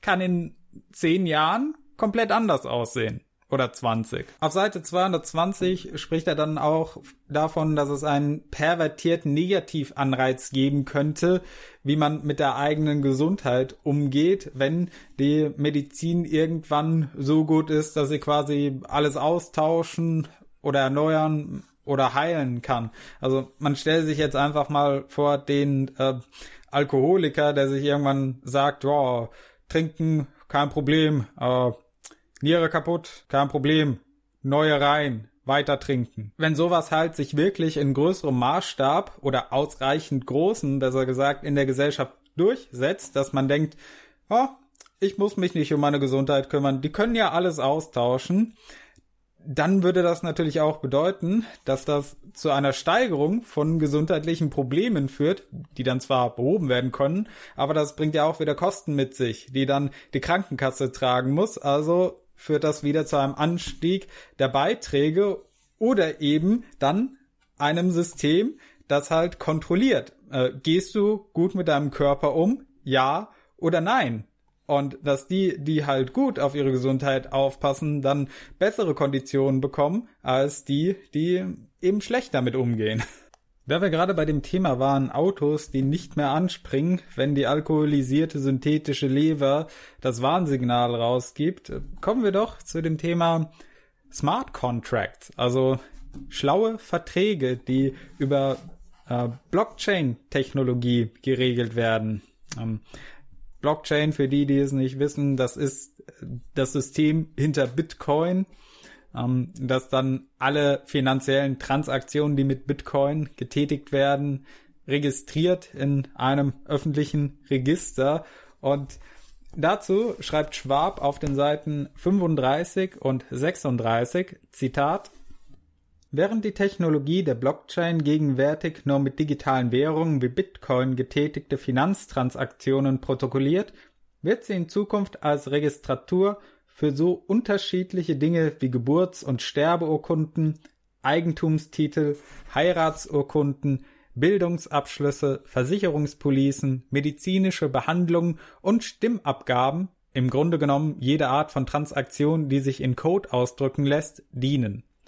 Die Regierung von Honduras zum Beispiel nutzt die Technologie zur Verwaltung von Grundstücksurkunden, während die Isle of Man ihre Anwendung bei der Firmenregistrierung erprobt zu dem Thema kann ich leider jetzt nicht so viel dazu sagen, weil in dem ganzen Thema Bitcoin Blockchain bin ich so tief nicht wirklich drin. Ähm, ein Beispiel, das ich mal gehört habe, was solche Smart Contracts angeht, also was zum Beispiel schief laufen könnte, ist, dass man einen Automietvertrag darüber regelt, na, ein Leasingvertrag war es, ähm, also dass man in Ratenzahlung ein Auto abbezahlt und der Vertrag dann von einem Smart Contract geregelt wird und dass das dann irgendwann dazu führen könnte, dass dieser äh, Smart Contract bemerkt, oh, hier ist ja diesen Monat bisher keine Zahlung eingegangen. Ich meine, kann ja mal passieren. Und dann, zack, wird das Auto abgestellt. Und man kann nicht mehr fahren, bis die Zahlung getätigt wurde. Und dann hockt man vielleicht mit seinem Auto gerade irgendwo fern von der Heimat oder kommt nicht auf die Arbeit. Also es könnte ja sehr blöde Umstände gerade dafür gesorgt haben. Für einige mag das jetzt vielleicht fair klingen und ähm, das ist es wahrscheinlich sogar. Ich meine, warum sollte man das Recht haben, einen Gegenstand zu besitzen oder eine Dienstleistung weiterhin in Anspruch zu nehmen, ähm, für die man nicht zahlt? Aber auf der anderen Seite ist da bei mir halt noch so ein anderer Gedanke im Kopf, weil ich glaube, das Risiko in der Situation ist ungleichmäßig verteilt. Ich meine, wenn ich jetzt einen Vertrag habe in Bezug auf Ratenzahlung von einem Auto, welcher Schaden könnte potenziell dem Unternehmen entstehen, wenn da eine Rate nicht pünktlich kommt. Oder vielleicht auch mal zwei, drei. Kann ja immer sein, dass man plötzlich in unerwartete Umstände hineingerät, hatte vielleicht vorher einen höher bezahlten Job, als man den Vertrag abgeschlossen hat, jetzt äh, aufgrund, keine Ahnung, wirtschaftlicher Umstände Job verloren, hat dann einen Job, der schlechter bezahlt wird und muss deswegen besser haushalten mit dem Geld oder keine Ahnung, Buchungsfehler mal zwischendrin, alles Mögliche. Äh, man kennt ja Murphys Gesetz. und jetzt stellt man sich mal vor, dass wirklich wie gerade eben bei dem Beispiel mit der synthetischen Leber, die dem Auto sagt, ja, besser nicht mehr fahren, der hat ein bisschen was Intus, ähm, wobei das wieder eine komplett andere Sache ist. Dann natürlich, ähm, weil das dann ja ein Risiko für die Person wäre, auch wenn es trotzdem eine sehr unangenehme Vorstellung wäre. Äh, aber zurück zu dem Beispiel mit der Person und dem Kaufvertrag dem Ratenvertrag für das Auto, dass der Smart Contract dann nach zu vielen verspäteten Raten oder nicht gezahlten in einem Monat sagt, so, wir stellen dir jetzt das Auto ab, weil du hast äh, unserer Auffassung nach äh, deinen Vertrag nicht, also deine Seite des Vertrages nicht ausreichend eingehalten. Und Beispiel Amerika, dann steht man dann eventuell da irgendwo zwischen zwei Städten im Nirgendwo auf dem Highway und weiß nicht, wie man von der einen zur anderen kommt. Gut, wahrscheinlich äh, in der Realität wäre das wahrscheinlich eher so, dass man dann eine Nachricht vom Auto bekommt, okay, hier, du, du hast den, du hast deine Seite vom Vertrag nicht eingehalten, wir geben dir jetzt noch äh, 10 oder vielleicht auch 50 äh, Kilometer, die du irgendwo hinfahren kannst. Danach äh, steht der Wagen still, bis du bis dahin bezahlt hast. Also gehen wir jetzt mal wirklich vom absolut schlimmsten Fall aus, dass jemand auch nach 10 oder 50 Kilometern dann immer noch äh, irgendwo in der Pampa festsitzt und nicht weiß, wie er da wegkommt und alles Mögliche passieren könnte. Keine Ahnung, äh, dass man am Ende den Job verliert. Also man kann sich da vieles ausdenken, was im schlimmsten Fall passieren könnte. Aber auf der anderen Seite, was könnte im schlimmsten Fall passieren äh, dem Unternehmen, das den Vertrag geschlossen hat? Ich meine, Geld bekommt man dann ja sowieso nicht. Eine Person kann dann zahlen, wenn sie halt das nötige Geld dafür hat.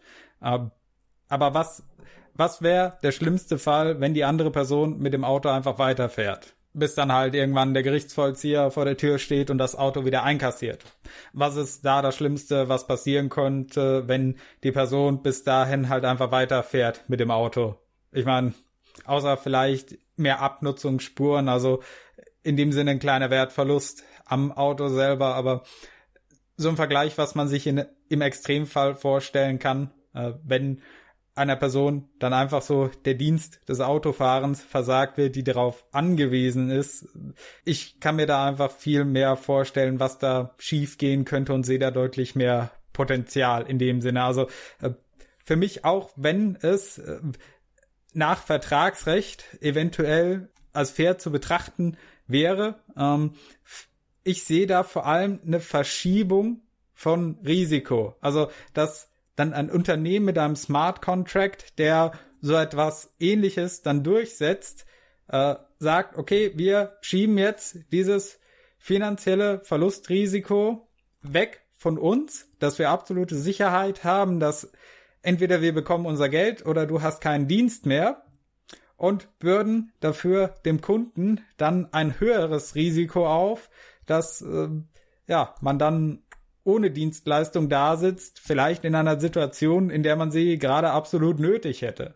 Zu dem Beispiel passt auch gut der nächste Punkt, nämlich die sogenannte On-Demand Economy. Über die schreibt Schwab auf Seite 37, Zitat, die On-Demand Economy wirft die grundlegende Frage auf, was lohnt es sich zu besitzen? die Plattformen oder die Gegenstände dahinter. Der Medienstratege Tom Goodwin drückt es in einem Artikel für das Nachrichtenportal TechCrunch aus dem März 2015 so aus. Uber, das größte Taxiunternehmen der Welt, besitzt keine Fahrzeuge. Facebook, Eigentümer des populärsten Mediums der Welt, erzeugt keine Inhalte.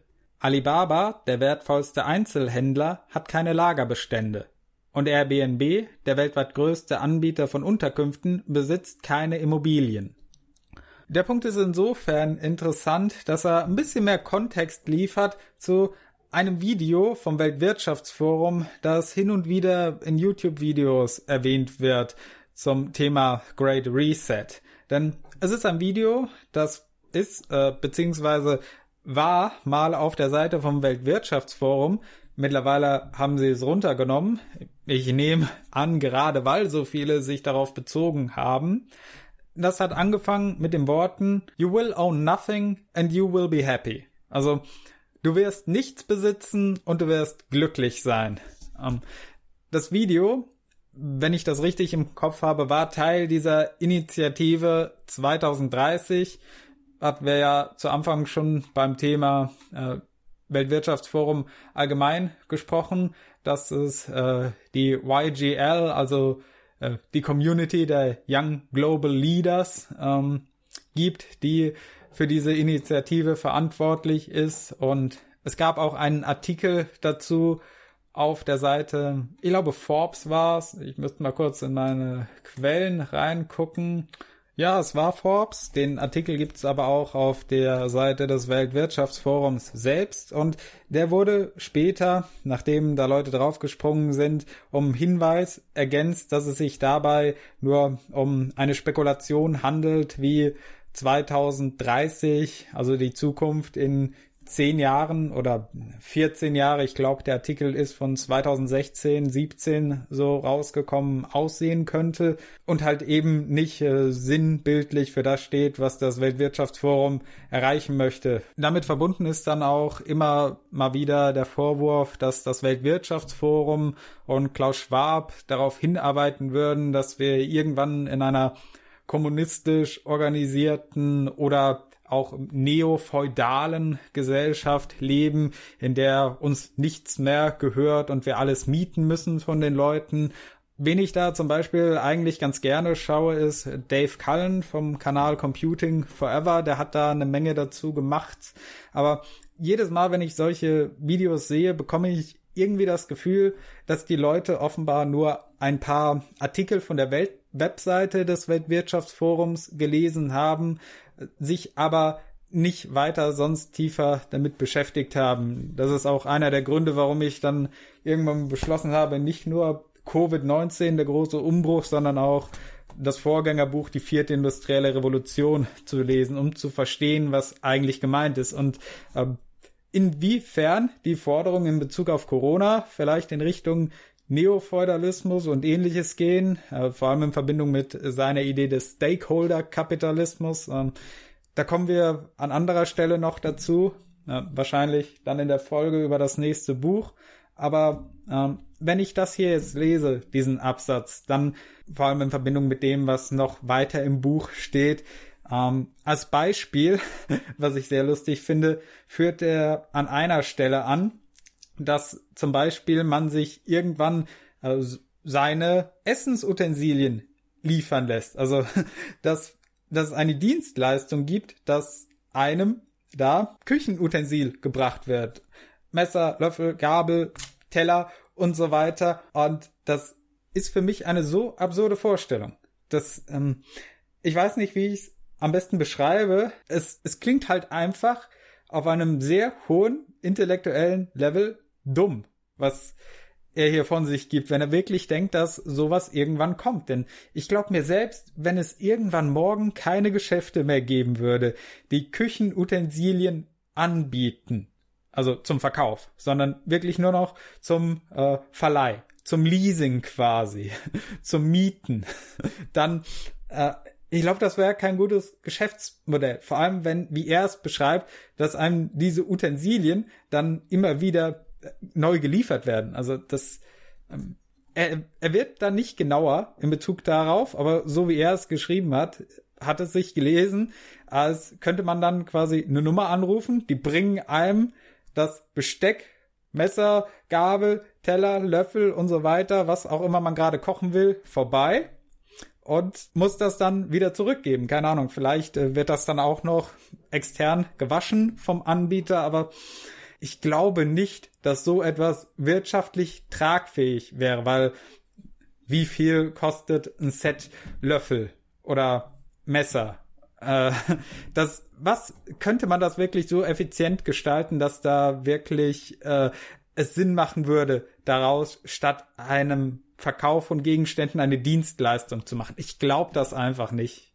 Vor allem betrachten wir das Ganze jetzt mal vom Kunden aus nehmen wir an, es wäre tatsächlich wirtschaftlich rentabel für ein Unternehmen zu sagen, ich verleihe das jetzt, also vermiete bzw. biete eine Dienstleistung an, die darin besteht, Leuten ihr Küchenutensil nach Hause zu bringen, wenn sie es brauchen, es dann wieder mitzunehmen und zu reinigen. Vom Kunden aus betrachtet, äh, selbst wenn dafür, sagen wir mal, in der gesamten Anschaffung des Küchenutensils auf lange Sicht gesehen man vielleicht 100 Euro, 200 oder wie viel auch immer spart. Ähm, Wäre es mir das wirklich dann wert, dass jedes Mal, wenn ich etwas kochen möchte, ich erst aufwendig bestellen müsste? Also im Vergleich dazu, wenn ich die ganzen Küchenutensilien einfach zu Hause habe. Da kann ich ja einfach rangehen und mir die Sachen dann nehmen. Da müsste ich nicht erst noch kurz bevor ich von der Arbeit nach Hause fahre oder so irgendwo anrufen und sagen, ja, können Sie mir bis dann und dann hin hier so viele Teller, Löffeln, Gabeln und Messer liefern, Kochtöpfe, ja, bitte auch, Pfanne mh, hm, und so weiter. Das, das wäre ja ein Mehraufwand an Arbeit, als wenn man dieses Zeug einfach zu Hause stehen hätte. Also insofern ist das noch mal ein Stück weiter absurd für mich. Einfach die Vorstellung, äh, dass, dass Leute einfach nicht mit sich machen lassen würden, weil es dann ja ein Mehraufwand wäre, das immer zu bestellen. Vor allem stellt euch das vor, dreimal am Tag dann. Oder ich weiß nicht, wie genau sich Klaus Schwab die Details dann vorstellt. Vielleicht kriegt man auch mal einfach eine Tageslieferung an Besteck ins Haus, die dann abends wieder abgeholt wird, aber will man wirklich dann jeden Morgen und Abend äh, Besuch von seinem Bestecklieferanten bekommen, statt den Kram einfach in die Spülmaschine zu schieben oder selber abzuwaschen und das Ganze dann halt jederzeit griffbereit im Haus zu haben. Also ich sehe da eher sogar noch einen Verlust in Bezug auf äh, zum einen Zeit, zum anderen ja Freiraum, den man dann hat. Manchmal bin ich mir auch echt nicht sicher bei einigen Sachen, bei denen ich mir denke, das klingt doch ziemlich absurd. Äh, liegt es daran, vielleicht halte ich das nur absurd, weil ich vielleicht nicht mit diesen Leuten verkehre, wie Klaus Schwab, führenden Experten in Wirtschaft, Wissenschaft und so weiter? Oder ist das wirklich vielleicht Berufsblindheit von einigen Leuten, die sich da, äh, die da schon über Ideen träumen von der Zukunft, die vielleicht selbst nicht so realistisch sind, wie sie das vielleicht glauben. Also mir scheint das teilweise so. Vor allem, wenn ich mir die Tabelle auf Seite 45 mal anschaue. Da abgebildet ist eine Umfrage, die hat das Weltwirtschaftsforum im September 2015 veröffentlicht. Da wurden ihre Mitglieder befragt und es ging darum, welche technischen Wendepunkte sieht man, dass sie bis 2025 eintreffen werden.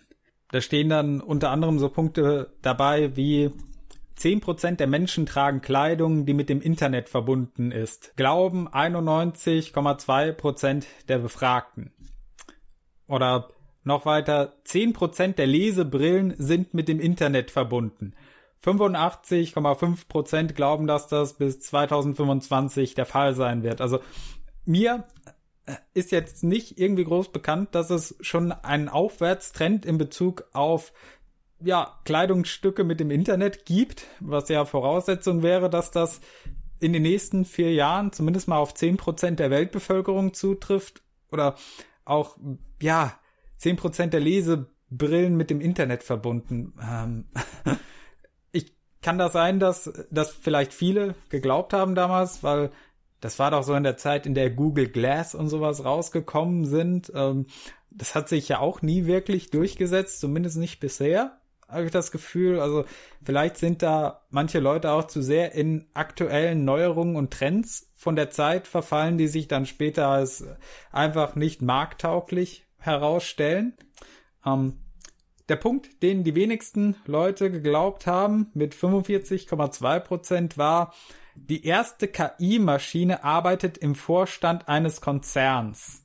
Äh, halte ich auch für sehr unwahrscheinlich, dass wir das in den nächsten vier Jahren schon erleben werden. Also wahrscheinlich äh, irgendwann. Ähm, zum Thema Neurobiologie noch der Punkt, die erste Transplantation einer 3D gedruckten Leber erfolgt. Bis 2025 haben das 76,4 Prozent der Befragten geglaubt. Und wie gesagt, manches davon klingt ein bisschen äh, zu utopisch, dass es zum einen überhaupt eintrifft, wie internetverbundene Lesenbrillen, kann ich mir einfach nicht vorstellen, dass das irgendwann sich konsequent durchsetzen wird.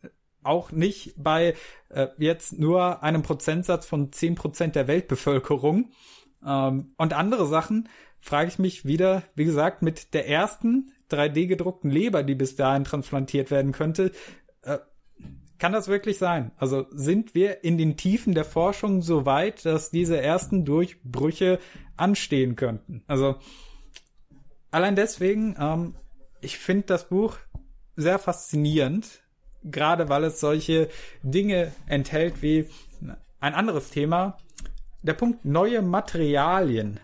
Dazu, ups, äh, dazu schreibt Schwab auf Seite 32, Zitat, Heutzutage kommen neue Materialien auf den Markt, deren Eigenschaften vor ein paar Jahren noch undenkbar schienen. Sie sind in der Regel leichter, kleiner, fester, anpassungsfähig und wiederverwertbar. Es gibt mittlerweile Anwendungen für intelligente Materialien, die selbstheilend oder selbstreinigend sind, Metalle mit Gedächtnis, die nach einer Verformung wieder ihre ursprüngliche Form annehmen, Keramiken und Kristalle, die Druck in Energie umwandeln und so weiter. Zitat Ende. Ich kann mich noch an einen Bericht von vor einigen Jahren erinnern. Da hatte man als Beispiel eine Büroklammer, die aus solchem Metall gefertigt war. Die hat man dann komplett verbogen und über ein Feuerzeug gehalten und dann hat sie sich tatsächlich wieder in ihre Ursprungsform zurückgebogen. Also dass es sowas gibt, das ist mir schon länger bekannt. Aber Keramiken und Kristalle, die Druck in Energie umwandeln, das ist mir komplett neu. Und da habe ich mir gedacht, ja, die Zukunft ist jetzt. Ich würde von daher das Buch jedem empfehlen, der sich mal auf den, naja, jetzt nicht mehr ganz aktuellen Stand, wie gesagt, das Buch ist jetzt auch schon fünf Jahre alt, äh, also jeden, der gerne sich mal mehr darüber informieren möchte, wie weit die Technik schon ist, weil ich würde mich jetzt nicht als technikunbegeisterten Menschen beschreiben und selbst für mich waren da noch eine Menge Sachen dabei, von denen ich noch nie was gehört hatte und die mich wirklich überrascht haben, wie zum Beispiel ja, Kristalle, die Druck in Energie umwandeln. Was das betrifft, gibt es im Buch am Ende noch eine Auflistung von 23 großen Umwälzungen, die Schwab in der nahen Zukunft sieht, die da auf uns zukommen werden. Und als letzter Punkt, bevor wir zur nächsten größeren Rubrik dann weiter fortschreiten, äh, gibt es unter Umwälzung 19 3D-Druck und Fertigung äh, noch eine interessante Sache. Also hier sind dann immer zum einen mal erklärt, was diese Umwälzungen genau bedeuten und dann folgend eine Auflistung von positiven und negativen Effekten. Und bei diesem hier unter negative Effekte steht zum einen geschrieben Primat des geistigen Eigentums als Werttreiber in der Produktivität. Klingt erstmal kompliziert, ist es auch, weil es wieder einer dieser Punkte ist, den man als Laie nicht ganz verstehen kann, wenn man kein konkretes Beispiel geliefert bekommt. Deswegen werde ich das jetzt mal übernehmen. Denn vor einer Weile habe ich ein Buch gelesen, das mir ein solches Beispiel geliefert hat. Und ich denke, ich habe es schon gefühlt ein halbes Dutzend Mal erwähnt in irgendwelchen Folgen, nämlich Tim Woos Der Master Switch über die Geschichte der äh, großen Medien in Amerika. In Kapitel 17 Massenwahre Fantasie beschreibt er, dass die Kinoindustrie in der Mitte des letzten Jahres in eine Finanzierungskrise hineingeraten ist, die dafür gesorgt hat, dass man sich andere Wege suchen muss, um als Industrie stabil zu bleiben. Und da beschreibt er auch drei Strategien, wie das denn angegangen wurde von den großen Playern wie Warner Bros. und Universal. Eine davon ist der Aufbau eines Konglomerats. Ein anderer ist äh, die Ausnutzung von Filmfestivals, um quasi Filme nur noch zu verleihen, anstatt das finanzielle Risiko einzugehen, äh, sie selber auch noch drehen zu müssen am Ende. Aber besonders ist der zweite Punkt, nämlich Aufbau geistigen Eigentums. Und da beschreibt er eben dadurch, dass ab den 1940er Jahren gab es eine Änderung. Vorher konnte man zum Beispiel fiktive Figuren nicht als Marke eintragen, also Figuren aus Filmen, Romanen etc. Ähm, und dass sich das dann ab da langsam geändert hat, dass man am Ende Figuren wie ja, Batman, Wolverine, die Transformer und alle möglichen anderen, die man heute so kennt, äh, als Marke eintragen konnte. Und je häufiger und bekannter eine Marke ist, desto mehr ist sie natürlich wert. Und ähm, da sehe ich zum einen die Parallelen, aber zum anderen auch äh, die Probleme damit. Denn das amerikanische Urheberrecht ähm, ist ein bisschen anders als zum Beispiel das Patentrecht, soweit ich weiß. Also das Urheberrecht ist weitaus langläufiger. Ich weiß gerade nicht, wie viel Jahre es sind, aber ich glaube, letzter Stand waren so um die 90, 100 Jahre ähm, nach dem Tod des Urhebers, dass so etwas noch möglich ist, also dass es quasi noch ein Urheberrecht gibt. Äh, dass das Ganze so weit gepusht wurde, haben wir in letzter Instanz Disney zu verdanken, die einfach nicht will, dass Mickey irgendwann Public Domain wird. Äh, ja, und Patentrecht, ich glaube, der europäische Standard liegt so um die 20 Jahre dafür, dass man eine, also Geld aufgrund einer wissenschaftlichen Erfindung machen kann, äh, dass man da das Monopolrecht darauf hat, das anzuwenden. Deswegen ich weiß nicht, ob Schwab damit recht hat, also außer man würde jetzt tatsächlich das Patentrecht auch auf äh, bis zu 100 Jahre nach Tod des Erfinders ausweiten, äh, glaube ich aber eher weniger. Und ja, aber das ist so der beste Vergleich, äh, den ich gerade bringen kann, um zu erklären, was er damit meint. Also, dass durch diese ständigen Innovationen im Lauf der vierten industriellen Revolution, die er voraussieht, quasi der Haupttriebpunkt des Einkommens und deswegen auch der wirtschaftliche Fokus darauf gelegt werden wird, wer quasi die meisten Patente unter sich vereinigen kann. So wie man es gerade aktuell bei den großen Studios sieht. Ich meine, die größten Kinohits der letzten Jahre, Blockbuster, das waren hauptsächlich, ja, Franchise-Filme. Prequels, Sequels, Ableger, Spin-off-Sachen, Reboots, Remakes, also alles, was schon vorher einmal da war, was die Leute bereits kennen. Und ich weiß nicht, ob man das hier so eins zu eins übertragen kann, ob man diese Schlüsse wirklich ziehen kann. Äh, aber es ist so der, ja, der Vergleich, der mir da in den Sinn kommt, weil äh, dann versteht man auch, warum Schwab das wahrscheinlich hier unter negative Punkte eingebracht hat, denn wie gesagt, bei Hollywood die ganzen Sequels, keine neuen großen Ideen auf der Leinwand. Es führt halt, wie man gesehen hat, zu Stagnation. Gut, dann kommen wir jetzt mal zum nächsten Segment, nämlich die negativen Folgen. Und beim Überfliegen meiner Notizen ist mir gerade aufgefallen, dass ich da ein paar Punkte schon vorweggenommen habe. Zu zwei Punkten hätte ich allerdings noch etwas zu ergänzen, nämlich zum einen wird auf Seite 90 nochmal die Frage nach der Neudefinition des Eigentums gestellt, die laut Klaus Schwab dann damit einhergeht, dass die Gig Economy immer größer wird, also dass aus Dingen, die früher mal Waren waren, die man gekauft hat, im Verlauf dieses Wandels Dienstleistungen werden. Ich erinnere da nochmal an das Beispiel mit dem Besteck, das man dann nicht mehr kauft, sondern als Dienstleistung gebracht bekommt, wenn man es nötig hat. Klingt natürlich absurd, aber was mir eingefallen ist, wäre natürlich die Idee, dass es dann theoretisch eine Plattform geben könnte, auf der man sich gesamte Wohnungs- oder Hauseinrichtungen zusammenstellen kann aus allen möglichen Gegenständen und die dann auf einmal geliefert bekommt und monatlich dann eben einen entsprechenden äh, Betrag für die Dienstleistung zahlt, dass, wenn einem irgendwann eins dieser Dinge kaputt gehen sollte, dass es dann sofort ersetzt wird. Äh, das klingt für mich in meinem Kopf schon mal ein bisschen realistischer, als dass man quasi dann einen Dienst für das Geschirr, einen für die Möbel, einen für die Teppiche hat, wobei ich das auch nicht sonderlich erstrebenswert fände, denn wie beim Thema Smart Contract schon erwähnt, was ist, wenn eines Tages unvorhergesehene Umstände eintreffen, dass man sich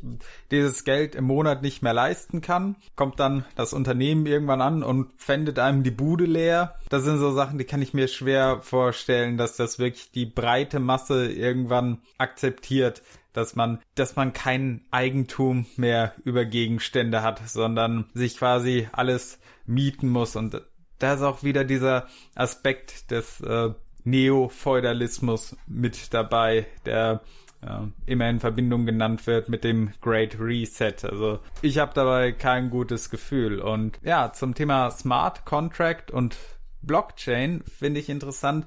In der Liste mit den Umwälzungen, das wäre der zweite Punkt, den ich noch ergänzen würde, dazu ähm, wird natürlich Blockchain-Technik auch erwähnt. Seite 110 und bei Bitcoin und die Blockchain wird kein einziger negativer Effekt genannt. Also ich glaube, da fehlt Klaus Schwab doch ein bisschen die Vorstellungskraft, was für Auswirkungen diese Technik haben könnte, zum Beispiel im Bezug auf Smart Contracts und was für negative Folgen daraus kommen könnten. Zumindest kann ich mir nicht vorstellen, dass dieser Wandel dann für alle freiwillig stattfinden würde. Über Anpassungsdruck diesbezüglich schreibt Klaus Schwab auch auf Seite 155, Zitat, sollten wir diese Entwicklung begrüßen, weil sie uns zu einem gesünderen Lebensstil anhält, oder stellt sie eine besorgniserregende Tendenz hin zu einer Lebensweise dar, in der wir von Staaten und Unternehmen gleichermaßen immer mehr überwacht werden. Im Moment geht es bei diesem Beispiel noch um eine persönliche Entscheidung. Jeder kann selbst bestimmen, ob er so ein Gerät an seinem Körper tragen möchte oder nicht. Doch gehen wir mit unseren Überlegungen noch einen Schritt weiter. Stellen wir uns vor, dass es irgendwann der Arbeitgeber ist, der jedem Beschäftigten vorschreibt, ein Gerät mitzuführen, das der Versicherung Gesundheitsdaten übermittelt, weil er die Produktivität steigern und die eigenen Krankenversicherungskosten senken möchte. Was, wenn der Arbeitgeber Verweigerer mit Geldbußen belegen würde? Was gerade noch wie eine bewusste persönliche Entscheidung für oder gegen solch ein Gerät aussah, gerät schnell zum Zwang, sich an neue soziale Normen zu halten, selbst wenn man sie persönlich inakzeptabel findet. Zitat Ende. Was er hier beschreibt, lässt sich analog auf alle möglichen anderen Aspekte der vierten industriellen Revolution übertragen. Das hat es ja auch schon reichlich bei den ersten dreien gegeben. Zum Beispiel ganz früher, als es noch keine Autos gab, da waren die Leute ja noch entweder zu Fuß, zu Fahrrad oder Pferd unterwegs. Dann kam allerdings irgendwann das Auto auf. Zunächst natürlich nur als Luxusware für die Besserverdienenden, aber durch die Massenproduktion, die das Ganze dann irgendwann günstiger gemacht hat, wurde das auch immer attraktiver für die durchschnittlichen Leute, die nicht so viel verdient haben, die aber auch äh, den Zuwachs an Freiheit erkannt haben, den man mit einem Auto hat, in Form davon, äh, dass man mehr Bewegungsfreiheit hat, dass man schneller irgendwo ankommt, was dann aber auch dazu geführt hat, dass Leute plötzlich in der Lage waren, weitere Strecken zurückzulegen, um zum Beispiel zu ihrem Arbeitsplatz zu kommen oder Beziehungen zu führen. Und dadurch entstand dann wiederum ein Druck auf die Leute, die zum Beispiel gesagt haben, nein, ein Auto brauche ich nicht oder will ich nicht. Ich kann ja immer noch da arbeiten, äh, wo ich gelebt habe. War früher so, dass man nicht sehr weit da äh, von dem Ort, an dem man gelebt, gewohnt hat, wie auch immer, äh, dann auch gearbeitet hat. Wie gesagt, damals hatte man nur seine Füße, Fahrrad, Pferdekutsche, in größeren Städten vielleicht noch sowas wie eine Straßenbahn, kurz bevor es dann auch die Autos gab, aber das hat dann natürlich zu einem Anpassungsdruck gesorgt, weil plötzlich bestand die Möglichkeit, dass die Arbeitsplätze in deiner Umgebung alle an Leute vergeben waren, die von weiter weg kommen. Also dadurch ist äh, der Druck natürlich auch gestiegen und die Konkurrenz um Arbeitsplätze einfach, weil sich der Radius erweitert hat was dann wiederum dazu geführt hat, dass Leute sich eben irgendwann ein Auto anschaffen mussten, um da weiterhin konkurrenzfähig bleiben zu können, um neue Stellen zu finden. Und natürlich auch dann wegen dem entsprechenden Wachstum an Bewegungsfreiheit, das damit einhergeht. Im Weiteren hatte das dann natürlich auch Einfluss auf die Architektur, denn dadurch, dass plötzlich ein Großteil der Gesellschaft Autofahrer war, musste man äh, zwischen den Häuserreihen die Straßen breiter bauen, dass da der Verkehr flüssig bleiben konnte, wenn mehrere Autos gleichzeitig fuhren. Weil vor allem in Altstädten findet man ja noch diese ganz kleinen, schmalen Gassen, durch die Autos teilweise gar nicht durchkommen, die man als Fußgänger oder als Mann auf einem einzelnen Pferd eben noch gut begehen konnte. In der es aber oder auch Straßen, die so schmal sind, dass schon zwei Smart-Probleme hätten, aneinander vorbeizufahren, wenn sie aus gegensätzlichen Richtungen kämen. Da wir gerade beim Thema Verkehr sind, kommen wir doch einmal zu den negativen Folgen, die unter der Umwälzung zwölf selbstfahrende Autos genannt werden. Zwei fand ich da besonders interessant und erwähnenswert, nämlich zum einen, passend zum Thema von eben, dass es zum Beispiel auch Lobbyarbeit dafür geben könnte, dass man in Zukunft äh, keine menschlichen Autofahrer mehr hinter Steuer lässt. Einfach aus dem Grund, weil sich vielleicht erweist, dass die Schwarmintelligenz selbstfahrender Autos dafür sorgt, dass alles dann natürlich sicherer wird dass es weniger Unfälle gibt. Und damit verbunden, das fand ich eher kurios, dass das dann als Negativpunkt äh, aufgelistet wird, verminderte Einnahmen aus Verstößen gegen die Verkehrsregeln. Also ich meine, es wäre ja furchtbar schade, wenn dem Staat da einfach Geld entgeht, weil Leute plötzlich nicht mehr dazu in der Lage wären, gegen Verkehrsregeln zu verstoßen. Also ganz ehrlich, wo kommen wir denn dahin? Ich meine, wer soll denn die Straßen finanzieren, auf denen wir fahren, wenn nicht die ganzen Leute, die einfach mal keinen Scheiß auf Blitzer geben? Was würde nur aus der guten deutschen Autobahn werden, ohne das ganze Geld der Verkehrsraudis. Seien wir mal ehrlich, dann wäre hier über Nacht Land unter. Ein wesentlich ernstzunehmenderer Punkt wird erwähnt in den negativen Aspekten unter Umwälzung 13 künstliche Intelligenzen und Entscheidungsprozesse, nämlich, ja, existenzielle Bedrohung für die Menschheit. Ich denke, der Punkt dürfte den meisten wahrscheinlich klar sein, warum das ein potenzieller Nebenaspekt von künstlicher Intelligenz ist, dass wir eben überhaupt nicht verstehen können, was so, ja, wie so eine künstliche Intelligenz denkt, was sie fühlt, wenn überhaupt, äh, wie sie die Welt betrachtet, äh, ob sie Moralvorstellungen hat und dergleichen. Also alles Themen, die hatten wir auch in dem Podcast über Cyberpunk kurz angeschnitten bei einigen Filmen, die das zum Thema hatten. Und wer eine wirklich dystopische Vorstellung davon mitbekommen möchte, wie das am Ende laufen könnte mit künstlicher Intelligenz, äh, dem würde ich unserem Podcast über die Kurzgeschichten von Harlan Ellison empfehlen, besonders am Anfang dem Part über die Kurzgeschichte Ich muss schreien und habe keinen Mund. Nun gut, das war's dann auch mit der Eigenwerbung an dieser Stelle. Und kommen wir noch zu den nächsten beiden Punkten, die ich mir hier notiert hatte. Zum einen warnt Schwab davor auf Seite 49, dass es zu einer säkularen Stagnation kommen könnte. Zitat Säkulare Stagnation beschreibt den Zustand eines anhaltenden Ausfalls der Nachfrage, der selbst mit Zinssätzen nahe Null nicht überwunden werden kann. Dieses Konzept ist zwar wissenschaftlich umstritten, hat jedoch weitreichende Konsequenzen. Falls es zutrifft, legt es den Schluss nahe, dass die weltwirtschaftliche Wachstumsrate noch weiter sinken könnte. In einem extremen Szenario könnte die jährliche Wachstumsrate des weltweiten Bruttoinlandsprodukts BIP auf zwei Prozent fallen, was bedeuten würde, dass es 36 Jahre dauern würde, bis sich das globale BIP verdoppelte. Zitat Ende.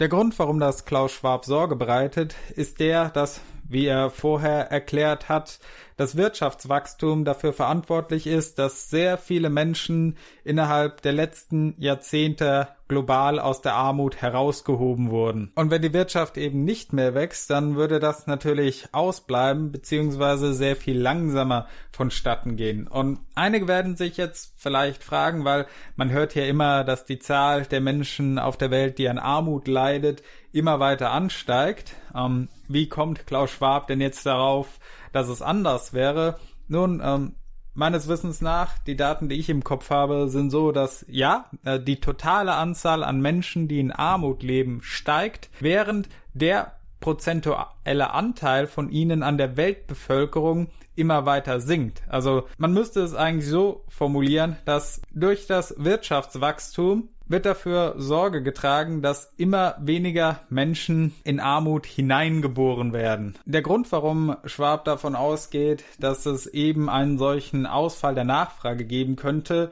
ist äh, die bereits dargestellte Annahme, dass wir irgendwann alles nicht mehr als Eigentum, sondern als Dienstleistung erhalten werden. Und daraus folgt dann natürlich, dass die Unternehmen plötzlich ein Interesse haben, dass die Gegenstände, die da als Dienstleistung zur Verfügung gestellt werden, möglichst lange haltbar sind um dann dementsprechende Wartungs- und Austauschkosten so gering wie möglich zu halten.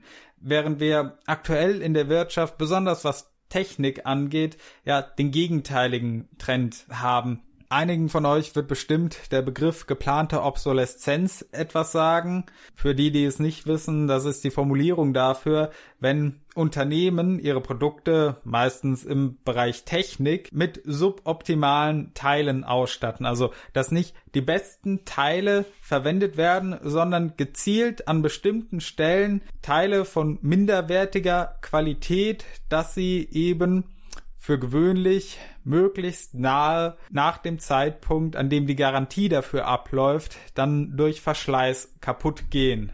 Es gibt sogar explizite Studienkurse, die einen lehren, wie man das am besten umsetzt, plant und berechnet. Zurück geht das Ganze auf die Glühbirnenindustrie, die Ende des vorletzten, Anfang des letzten Jahrhunderts aufgekommen ist und in dem Zeitraum auch irgendwann bemerkt hat, Mist, die Glühbirnen von den Leuten funktionieren immer noch, die wir ihnen von vor ein paar Jahren verkauft haben. Und jetzt haben wir gewaltige Einbrüche in den Verkaufszahlen, weil langsam sind alle Leute, die es sich leisten konnten, zum damaligen Zeitpunkt reichlich mit Glühbirnen eingedeckt und die alten laufen noch. Also hat man damals sehr viel Geld in die Hand dafür genommen, dass Leute planen, wie man diese Glühbirnen kurzlebiger macht und haben dann das Leben von, ich glaube, 2500 Laufstunden auf ungefähr die Hälfte heruntergedrückt und dann auch miteinander Absprachen gehalten,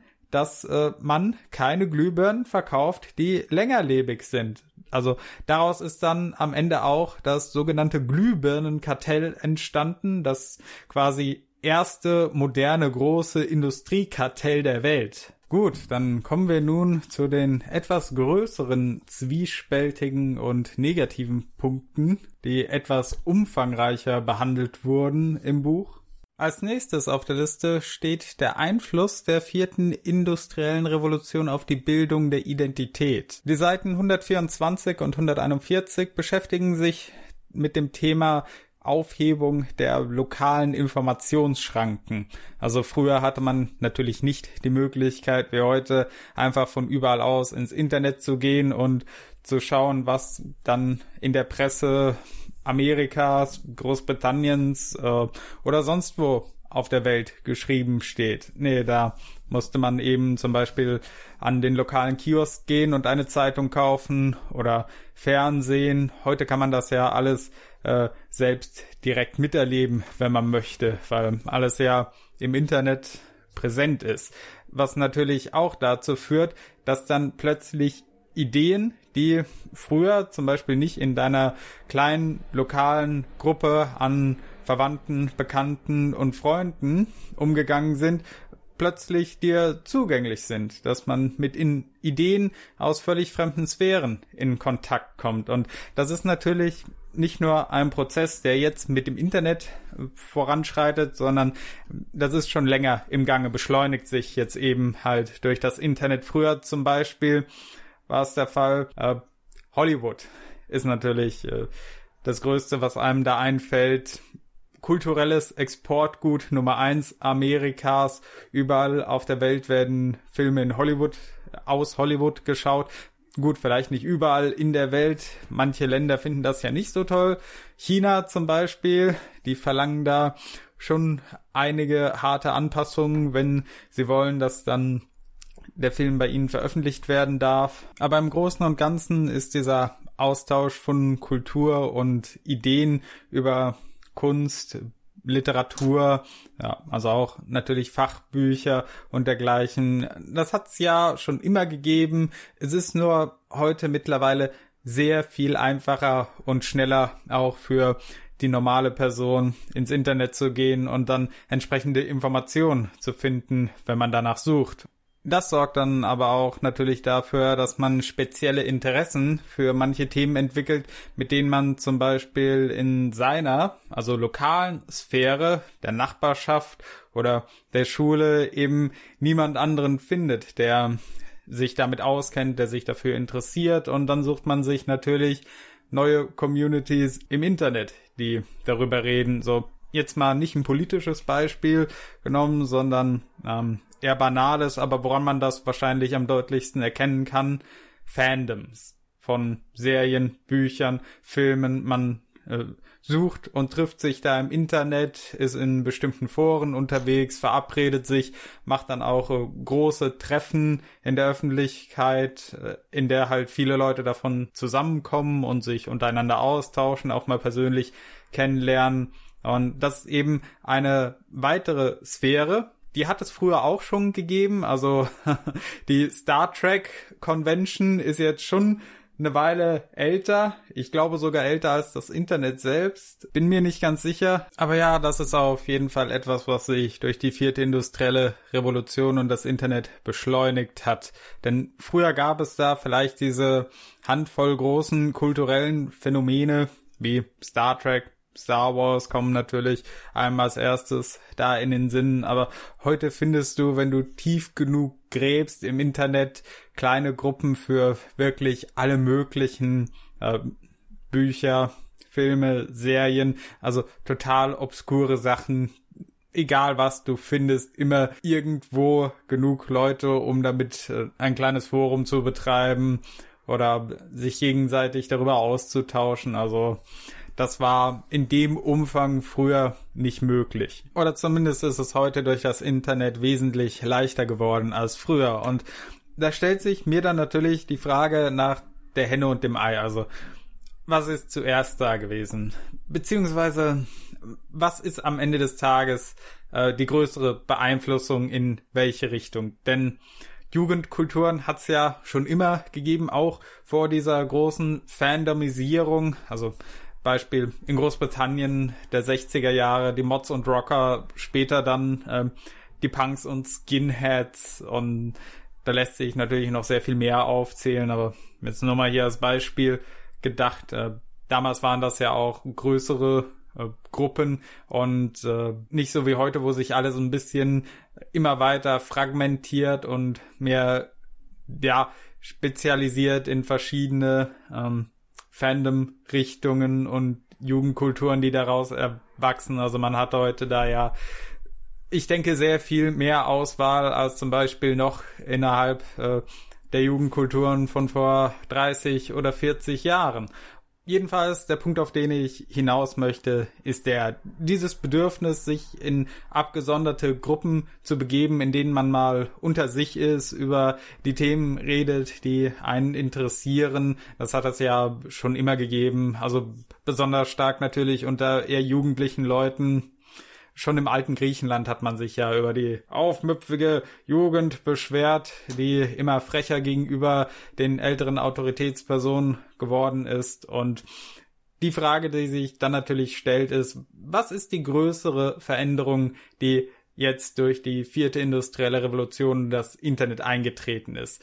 Ist die große Veränderung, dass mehr Leute, dadurch, dass es einfacher geworden ist, diesem Bedürfnis nachgeben und sich deswegen in irgendwelche Subkulturen, Fandoms, was auch immer begeben, als es früher der Fall war? Oder hat es eher dazu geführt, dass ungefähr ähnlich viele äh, sich in Subkulturen hineinbegeben, wie es früher war, nur dass man dies eben heutzutage deutlicher sehen kann, weil es öffentlicher ist und weil es auch ein bisschen mehr Auswahl gibt als früher und hat dann dafür gesorgt, dass die Leute nur passiver geworden sind.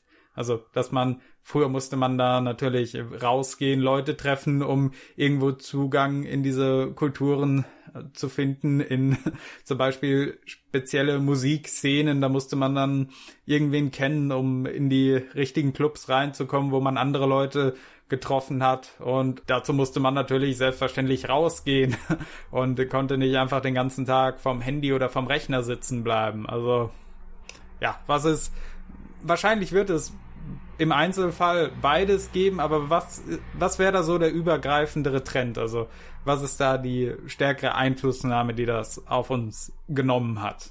Da spielen dann natürlich wieder so viele verschiedene Aspekte und Themen mit rein. Also ganz sicher wird über diesen Prozess irgendwann eine Menge geschrieben werden in Form von Doktorarbeiten, Büchern, Dissertationen, was weiß ich noch alles. Und ein Aspekt hier, mit dem wir gut überleiten können auf den nächsten Punkt, den ich mir gemacht habe, ist diese Spezialisierung. Was macht das denn mit der Gesellschaft, dass man heute die Möglichkeit hat, sich sehr einfach über das Internet in immer nischigere Communities hineinfinden zu können. Denn ein Stück weit äh, isoliert das dann einen. Man hat, wenn man viel Zeit im Internet verbringt, nicht mehr die Reibung mit anderen Menschen wie früher, wenn man halt, äh, ja, äh, seine kompletten sozialen Kontakte da aufbauen musste, wo man weitestgehend gelebt und gearbeitet hat. Ähm, sorgt das dann natürlich, das ist die große Frage, für eine weitere Fragmentierung der Gesellschaft? Ähm, gibt es da mehr Reibungsprozesse, die man jetzt halt nicht sehen kann, weil anders als die Mods und Rocker in Großbritannien, äh, ja, Streitigkeiten nicht mehr auf der Straße mit Fäusten ausgetragen wird, sondern jetzt halt in Form von Flame Wars im Internet. Äh, ja, haben sich da die Animositäten gesteigert. Solche Untersuchungen fände ich halt interessant, äh, das mal herauszufinden. Und in einem anderen Aspekt der Gesellschaft, äh, in dem man sich schon länger mit dieser Form der Spezialisierung beschäftigt, äh, gibt es natürlich auch konkretere Theorien darüber. Und dazu lese ich mal einen längeren Abschnitt von Seite 77 vor.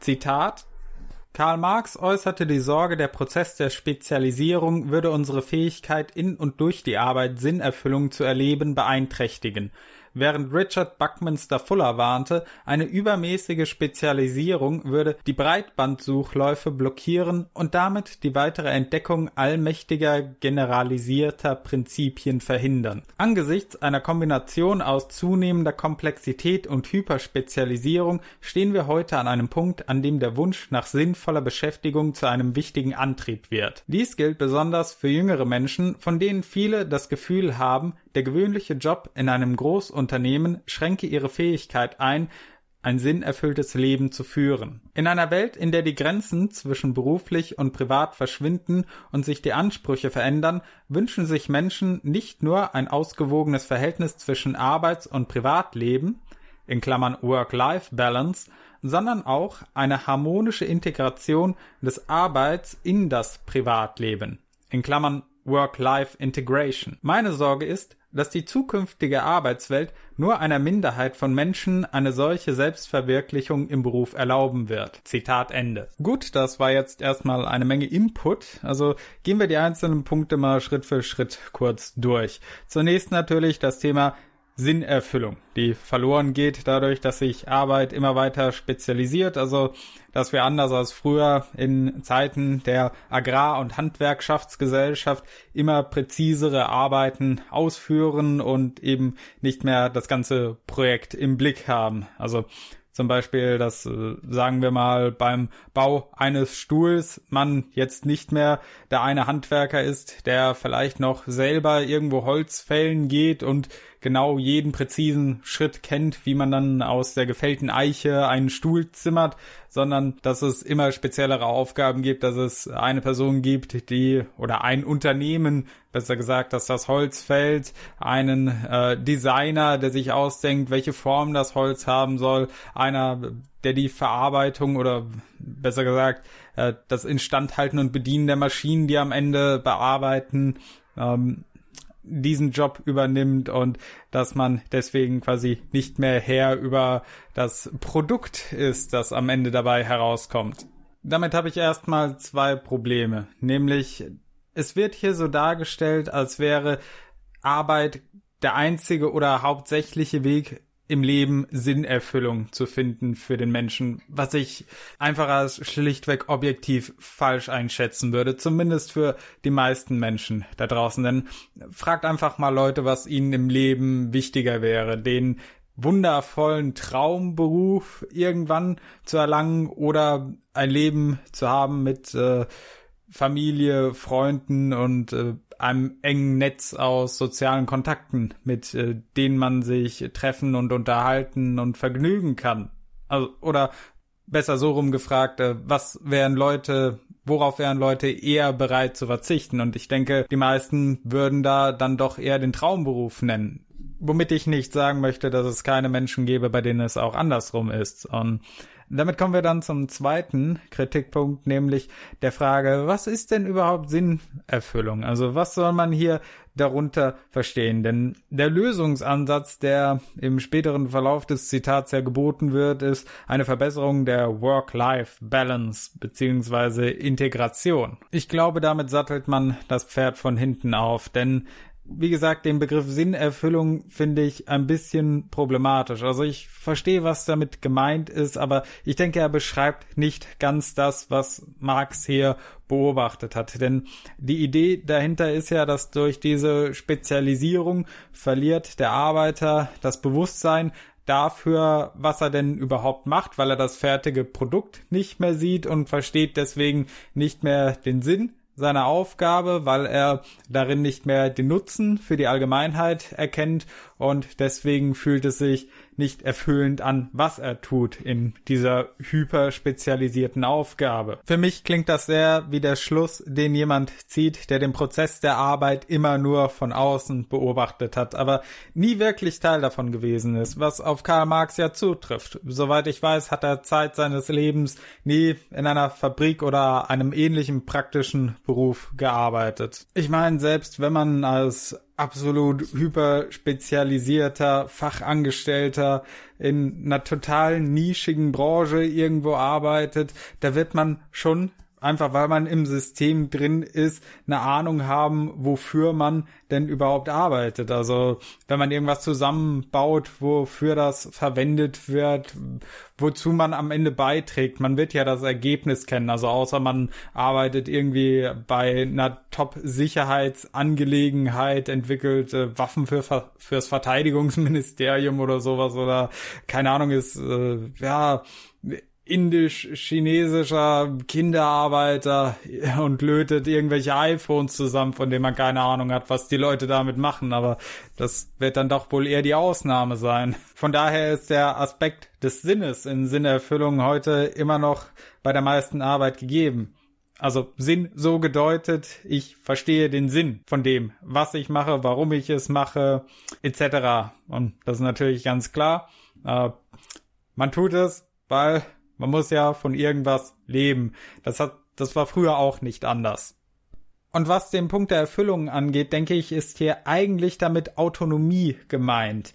Im Sinne von, dass der Arbeiter nicht mehr Herr über das fertige Produkt am Ende ist. Also, dass man sich nicht mehr hinstellen und sagen kann, seht her, diesen Stuhl habe ich mit Werkzeug und eigener Kraft und ein wenig Fantasie aus der Eiche geschlagen, die früher noch dort im Wald stand. Seht äh, meine Leistung und erfreut euch daran. Sondern, dass man heutzutage eben sagt, hm, ja, ich arbeite in einer Holzverarbeitungsfabrik, ich drücke ein paar Knöpfe, um das Ding zurechtzuschneiden, dann werden die Balken weiter verliefert an irgendwelche Unternehmen, die daraus Möbel bauen. Also geht es wohl eher um die Distanz zwischen äh, dem Arbeiter und äh, dem Endverbraucher. Also nicht der Distanz zwischen dem Arbeiter und äh, dem fertigen Produkt, sondern zwischen dem Arbeiter und äh, dem Profiteur vom Produkt am Ende. Also am Ende sehe ich hier auch wieder eher den sozialen Aspekt im Vordergrund, dass man zum Beispiel als Handwerker sieht man ja die Leute, denen man am Ende des Tages geholfen hat. Oder als Verkäufer von, äh, sagen wir mal, eigens angebautem Obst und dergleichen. Man kommt ja in Kontakt mit den Kunden und man sieht dann auch dementsprechend, äh, freudige oder manchmal auch unfreudige Gesichter, aber wenn man eben irgendwo in einer Fabrik arbeitet, in der man am Ende nur einen kleinen Teil zum fertigen Produkt beisteuert, da geht das ja einem komplett verloren. Also ja, das erstmal zu dem Punkt und als nächstes äh, die Aussage von Herrn Buckminster Fuller, dass Spezialisierung die Breitbandsuchverläufe blockiert, die für die weitere Entdeckung allmächtiger generalisierter Prinzipien sorgen. Äh, das kann man teilweise ja direkt beobachten.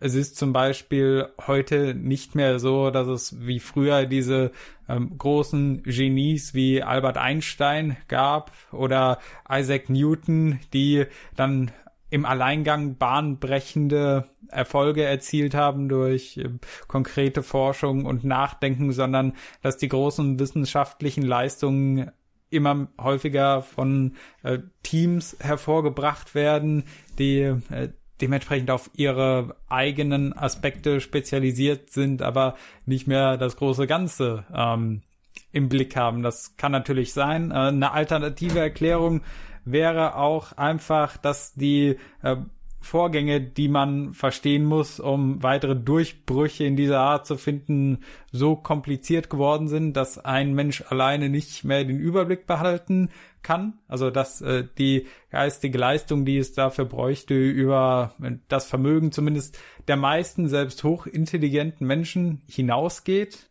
Aber nun gut. Ähm, Interessant finde ich auch die Formulierung im letzten Satz. Meine Sorge ist, dass die zukünftige Arbeitswelt nur einer Minderheit von Menschen eine solche Selbstverwirklichung im Beruf erlauben wird. Vielleicht interpretiere ich da jetzt zu viel rein, aber es klingt halt stark so im gesamten Kontext, ja, als wäre früher alles super gewesen, als hätten die Menschen oder zumindest die meisten in ihrer Arbeit Sinnerfüllung gefunden und dann kommt jetzt hier diese Reihe von industriellen Revolutionen daher und plötzlich verschwimmt das alles. Die Leute verlieren durch die Hyperspezialisierung die Sinnerfüllung in ihrer Arbeit und die vierte industrielle Revolution wird das auch nicht umkehren, was ich so gesehen problematisch finde, weil ja, ist das wirklich so? War das früher so, dass jeder in seiner Arbeit Sinn gefunden hat? Weil ähm, das sind Probleme, die haben sehr viele Facetten. Und äh, wie schon gesagt, ich denke, das Ganze, dieser Verlust der Sinnerfüllung könnte auch daher kommen, dass sich äh, bei den meisten Menschen, äh, vor allem in den jüngeren Generationen, der soziale Umgang geändert hat, dass es äh, da viel gegeben hat, viele Umbrüche und dass es nicht unbedingt die Veränderung innerhalb der Arbeitswelt sein muss oder dass es äh, zum Beispiel Aspekte sind, die sich gegenseitig äh, verstärken. Aber hier wird das halt alles nur auf diesen einen Aspekt der Arbeit und Sinnerfüllung heruntergebrochen. Wie gesagt, ich gehe davon aus, dass es eher die Bindungen und Beziehungen zu anderen Menschen sind, die ein Leben erfüllend machen, mehr als nun ja, die Aufgabe, mit der man halt äh, sein tägliches Überleben sichert. Ich komme einfach nicht drum herum, mir vorzustellen, dass man hier einfach von einer sehr romantisierten Vorstellung von der Beziehung zwischen Mensch und Arbeit in der Vergangenheit ausgeht, die so wahrscheinlich gar nicht wirklich der Fall gewesen ist. Oder zumindest können wir das ja nicht mehr prüfen.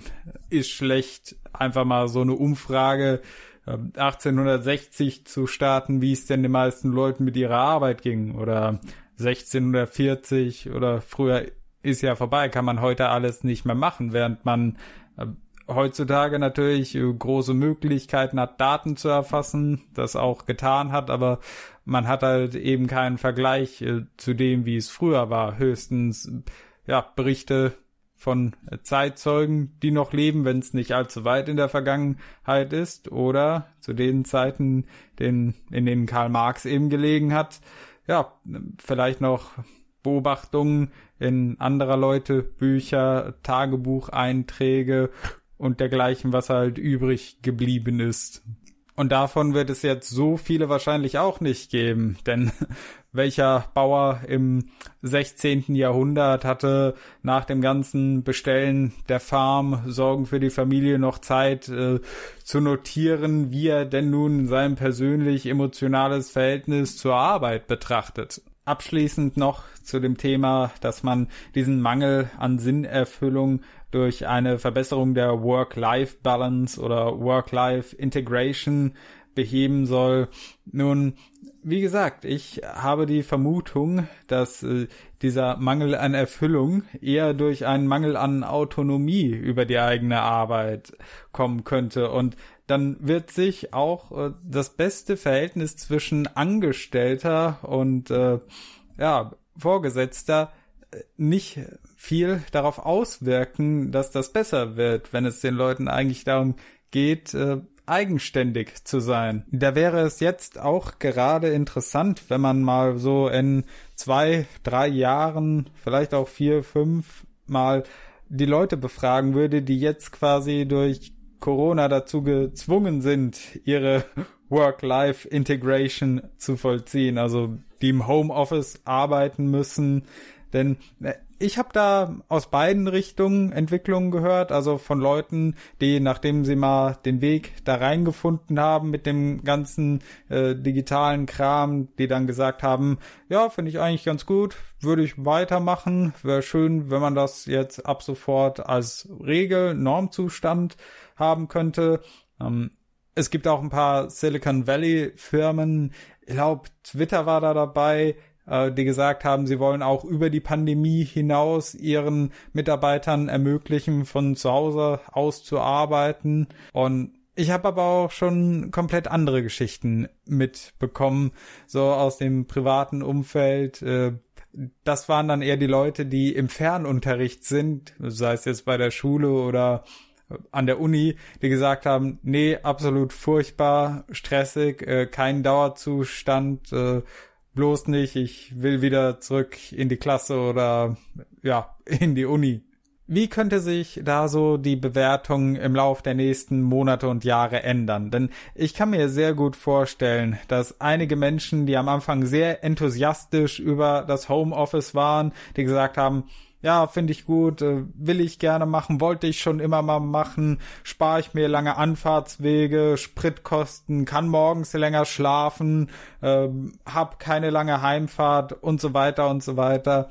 Dass die dann irgendwann feststellen, dass das eigentlich doch nicht so gut ist, dass man da diese räumlich physische Trennmauer zwischen äh, der Arbeit und dem Privaten eingerissen hat dass wenn man zum Beispiel nicht gut mit seiner Arbeit oder seiner Arbeitsstelle klarkommt, dass man eben dadurch, dass äh, ja der Entspannungsplatz auch zum Arbeitsplatz geworden ist, dass man das dann nicht mehr so gut trennen kann. Und früher zu Hause vielleicht äh, sich dann besser entspannen konnte, aber ja, man dann morgens oder auch äh, abends nachdem die Arbeit vorbei ist, ständig da seinen Rechner vor Augen hat, an dem man jetzt die nächste Zeit sitzen muss. Also dass das unterbewusst äh, physisch einen dann doch noch mal ein bisschen mehr in Mitleidenschaft zieht. Also da würde mich wirklich interessieren, wie sich das so langfristig entwickelt, denn ich glaube so einfach wie Klaus Schwab sich das vorstellt mit einer besseren Work-Life-Balance und Work-Life-Integration wird sich das auf lange Sicht nicht bessern. Zumindest sehe ich da keine Patentlösung dafür. Gut, jetzt sind wir dieses Zitat auch schon lang genug durchgegangen und der Punkt, auf den ich hinauskommen wollte, ist äh, die Kritik daran, dass Schwab viele Dinge, und das kommt im Buch noch häufiger vor, als einfach gegeben postuliert. Zum Beispiel äh, diese die Kausalität zwischen die Arbeit äh, hyperspezialisiert sich, daher Mangel an Sinnerfüllung in der Gesellschaft. Also dass das einfach als gegeben dargestellt wird, ohne dass man überhaupt erläutert, Woran sieht man das? Welche anderen Facetten spielen noch hinein? Warum ist es gerade dieser Zusammenhang hier so wichtig? Und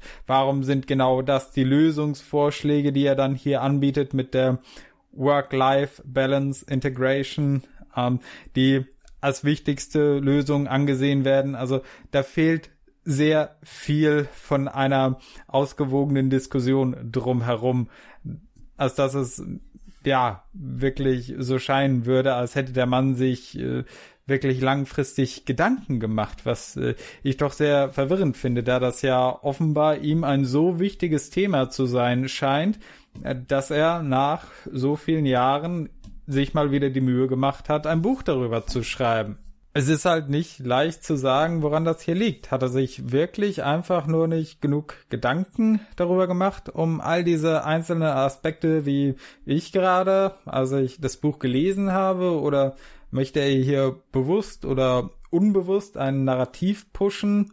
Oder liegt das, ist das der besondere Geist von Davos, dass diese Dinge in solchen Kreisen einfach als gegeben äh, genommen und weiter erzählt werden.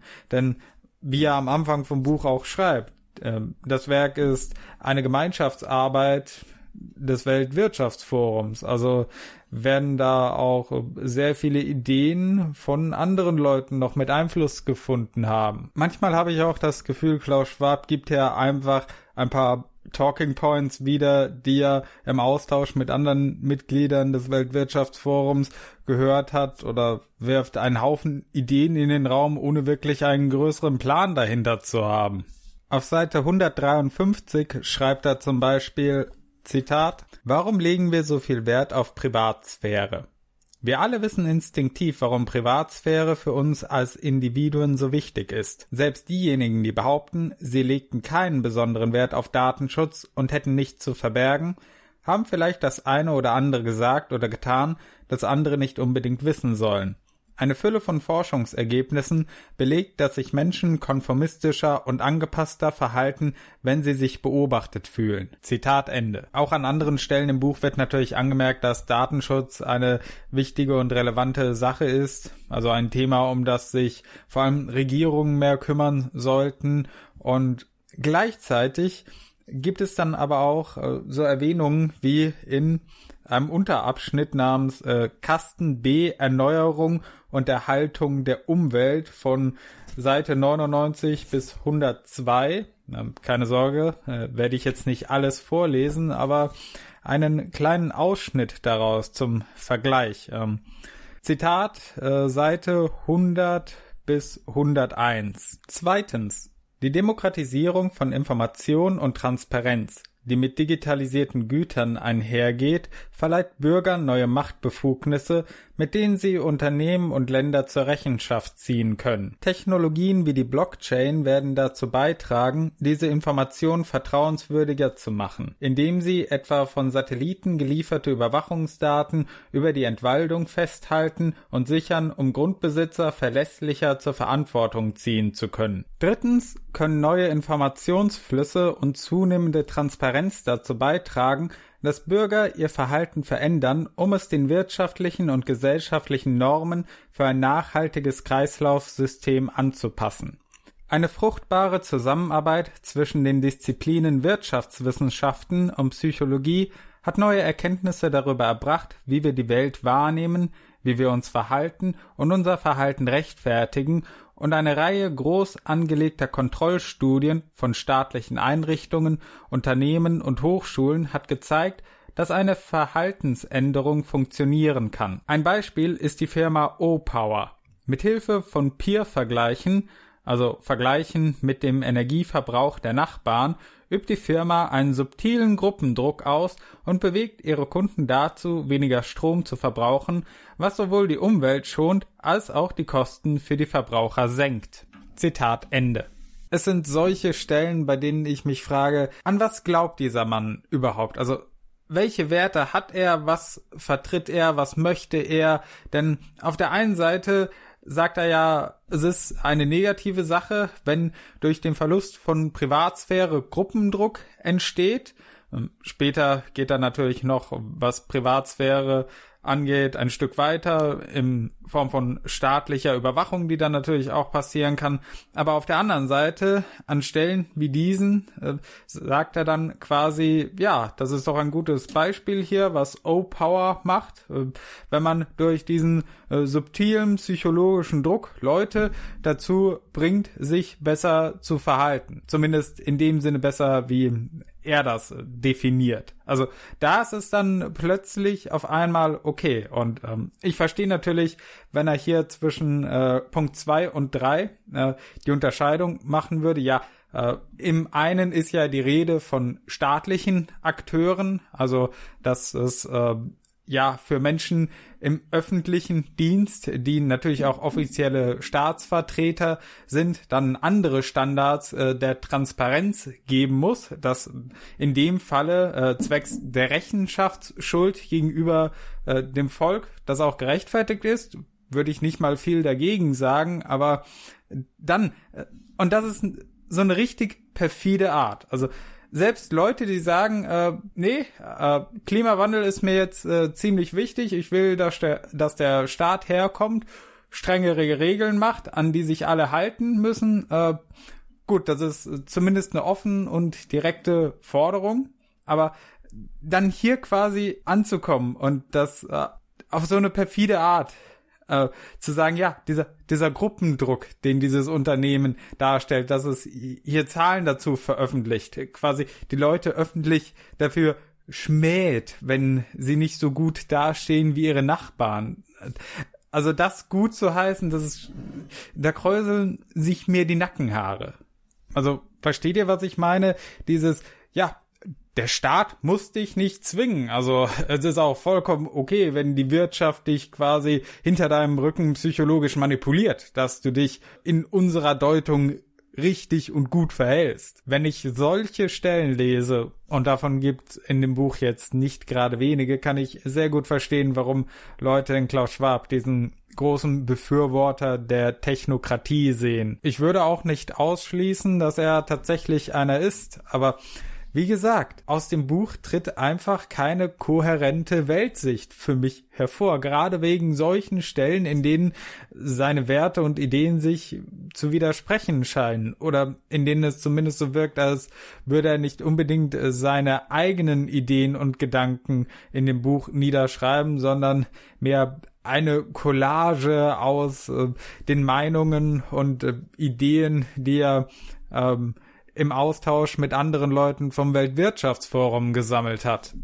Ein Punkt, der hier auch wieder gut dazu passt, von den Seiten 149 und 150 ist die Frage danach, welchen Einfluss es auf die Bildung der Identität haben wird, wenn es irgendwann künstliche Intelligenz geben wird, zum Beispiel in Form eines äh, ja, Spracherkennungssystems, mit dem man heute redet, wie mit Siri oder Alexa, äh, das den Menschen, den es betreut, so gut kennt, dass er komplett berechenbar wird. Hier redet er wieder in einer eher negativ konnotierten Art und Weise davon, dass das ein Risiko für die menschliche Individualität ist, wenn es da ein Gerät gibt, eine künstliche Intelligenz, die sehr klare Prognosen über das Verhalten von Menschen erstellen kann. Also was das dann mit uns macht, ob man dann auch überhaupt die Fähigkeit besitzt, von diesen Prognosen abzuweichen.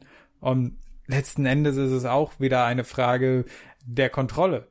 Je mehr man über einen Menschen weiß, wie er tickt, desto leichter kann man ihn gegebenenfalls auch manipulieren. Während das alles Veränderungen auf die Bildung unserer Identität sind, die eher von außen auf uns wirken, gibt es dann natürlich auch noch die Folgen von inneren Veränderungen. Auf Seite 41 und 42 spricht Schwab zum Beispiel davon, dass äh, natürlich Regierungen irgendwann einen ordnungsgemäßen Rahmen dafür schaffen müssen, wenn Geneditierung soweit ist, dass sie allgemein anwendbar wird, also welche Eingriffe dann ins menschliche Genom gestattet sind, äh, wenn dieses natürlich irgendwann komplett entschlüsselt ist und was das eventuell für Auswirkungen haben kann. Man weiß ja nie. Zum Beispiel vor ein paar Jahren ist irgendwann ans Licht gekommen, dass in China bereits erste Versuche unternommen wurden von einem Forscher, durch Geneditierung dafür zu sorgen, dass Babys resistent gegenüber HIV werden und als Folge davon war eine mutmaßliche Kürzung der äh, voraussichtlichen Lebensdauer um ein paar Jahre. Also das ist jetzt nur mal eine oberflächliche Sache, aber wer weiß, was da noch alles äh, auf einen zukommen könnte, wenn Geneditierung weiter verbreitet wird. Und solche Folgen kann man ja langfristig äh, noch nicht wirklich einschätzen. Neben dem biologischen Aspekt gibt es dann natürlich auch noch den technischen. Wir hatten ja schon das Thema, was passiert, wenn es irgendwann künstliche Organe gibt, wenn man äh, irgendwann immer mehr und mehr Technik einbaut im Menschen in Form von Prothesen und dergleichen.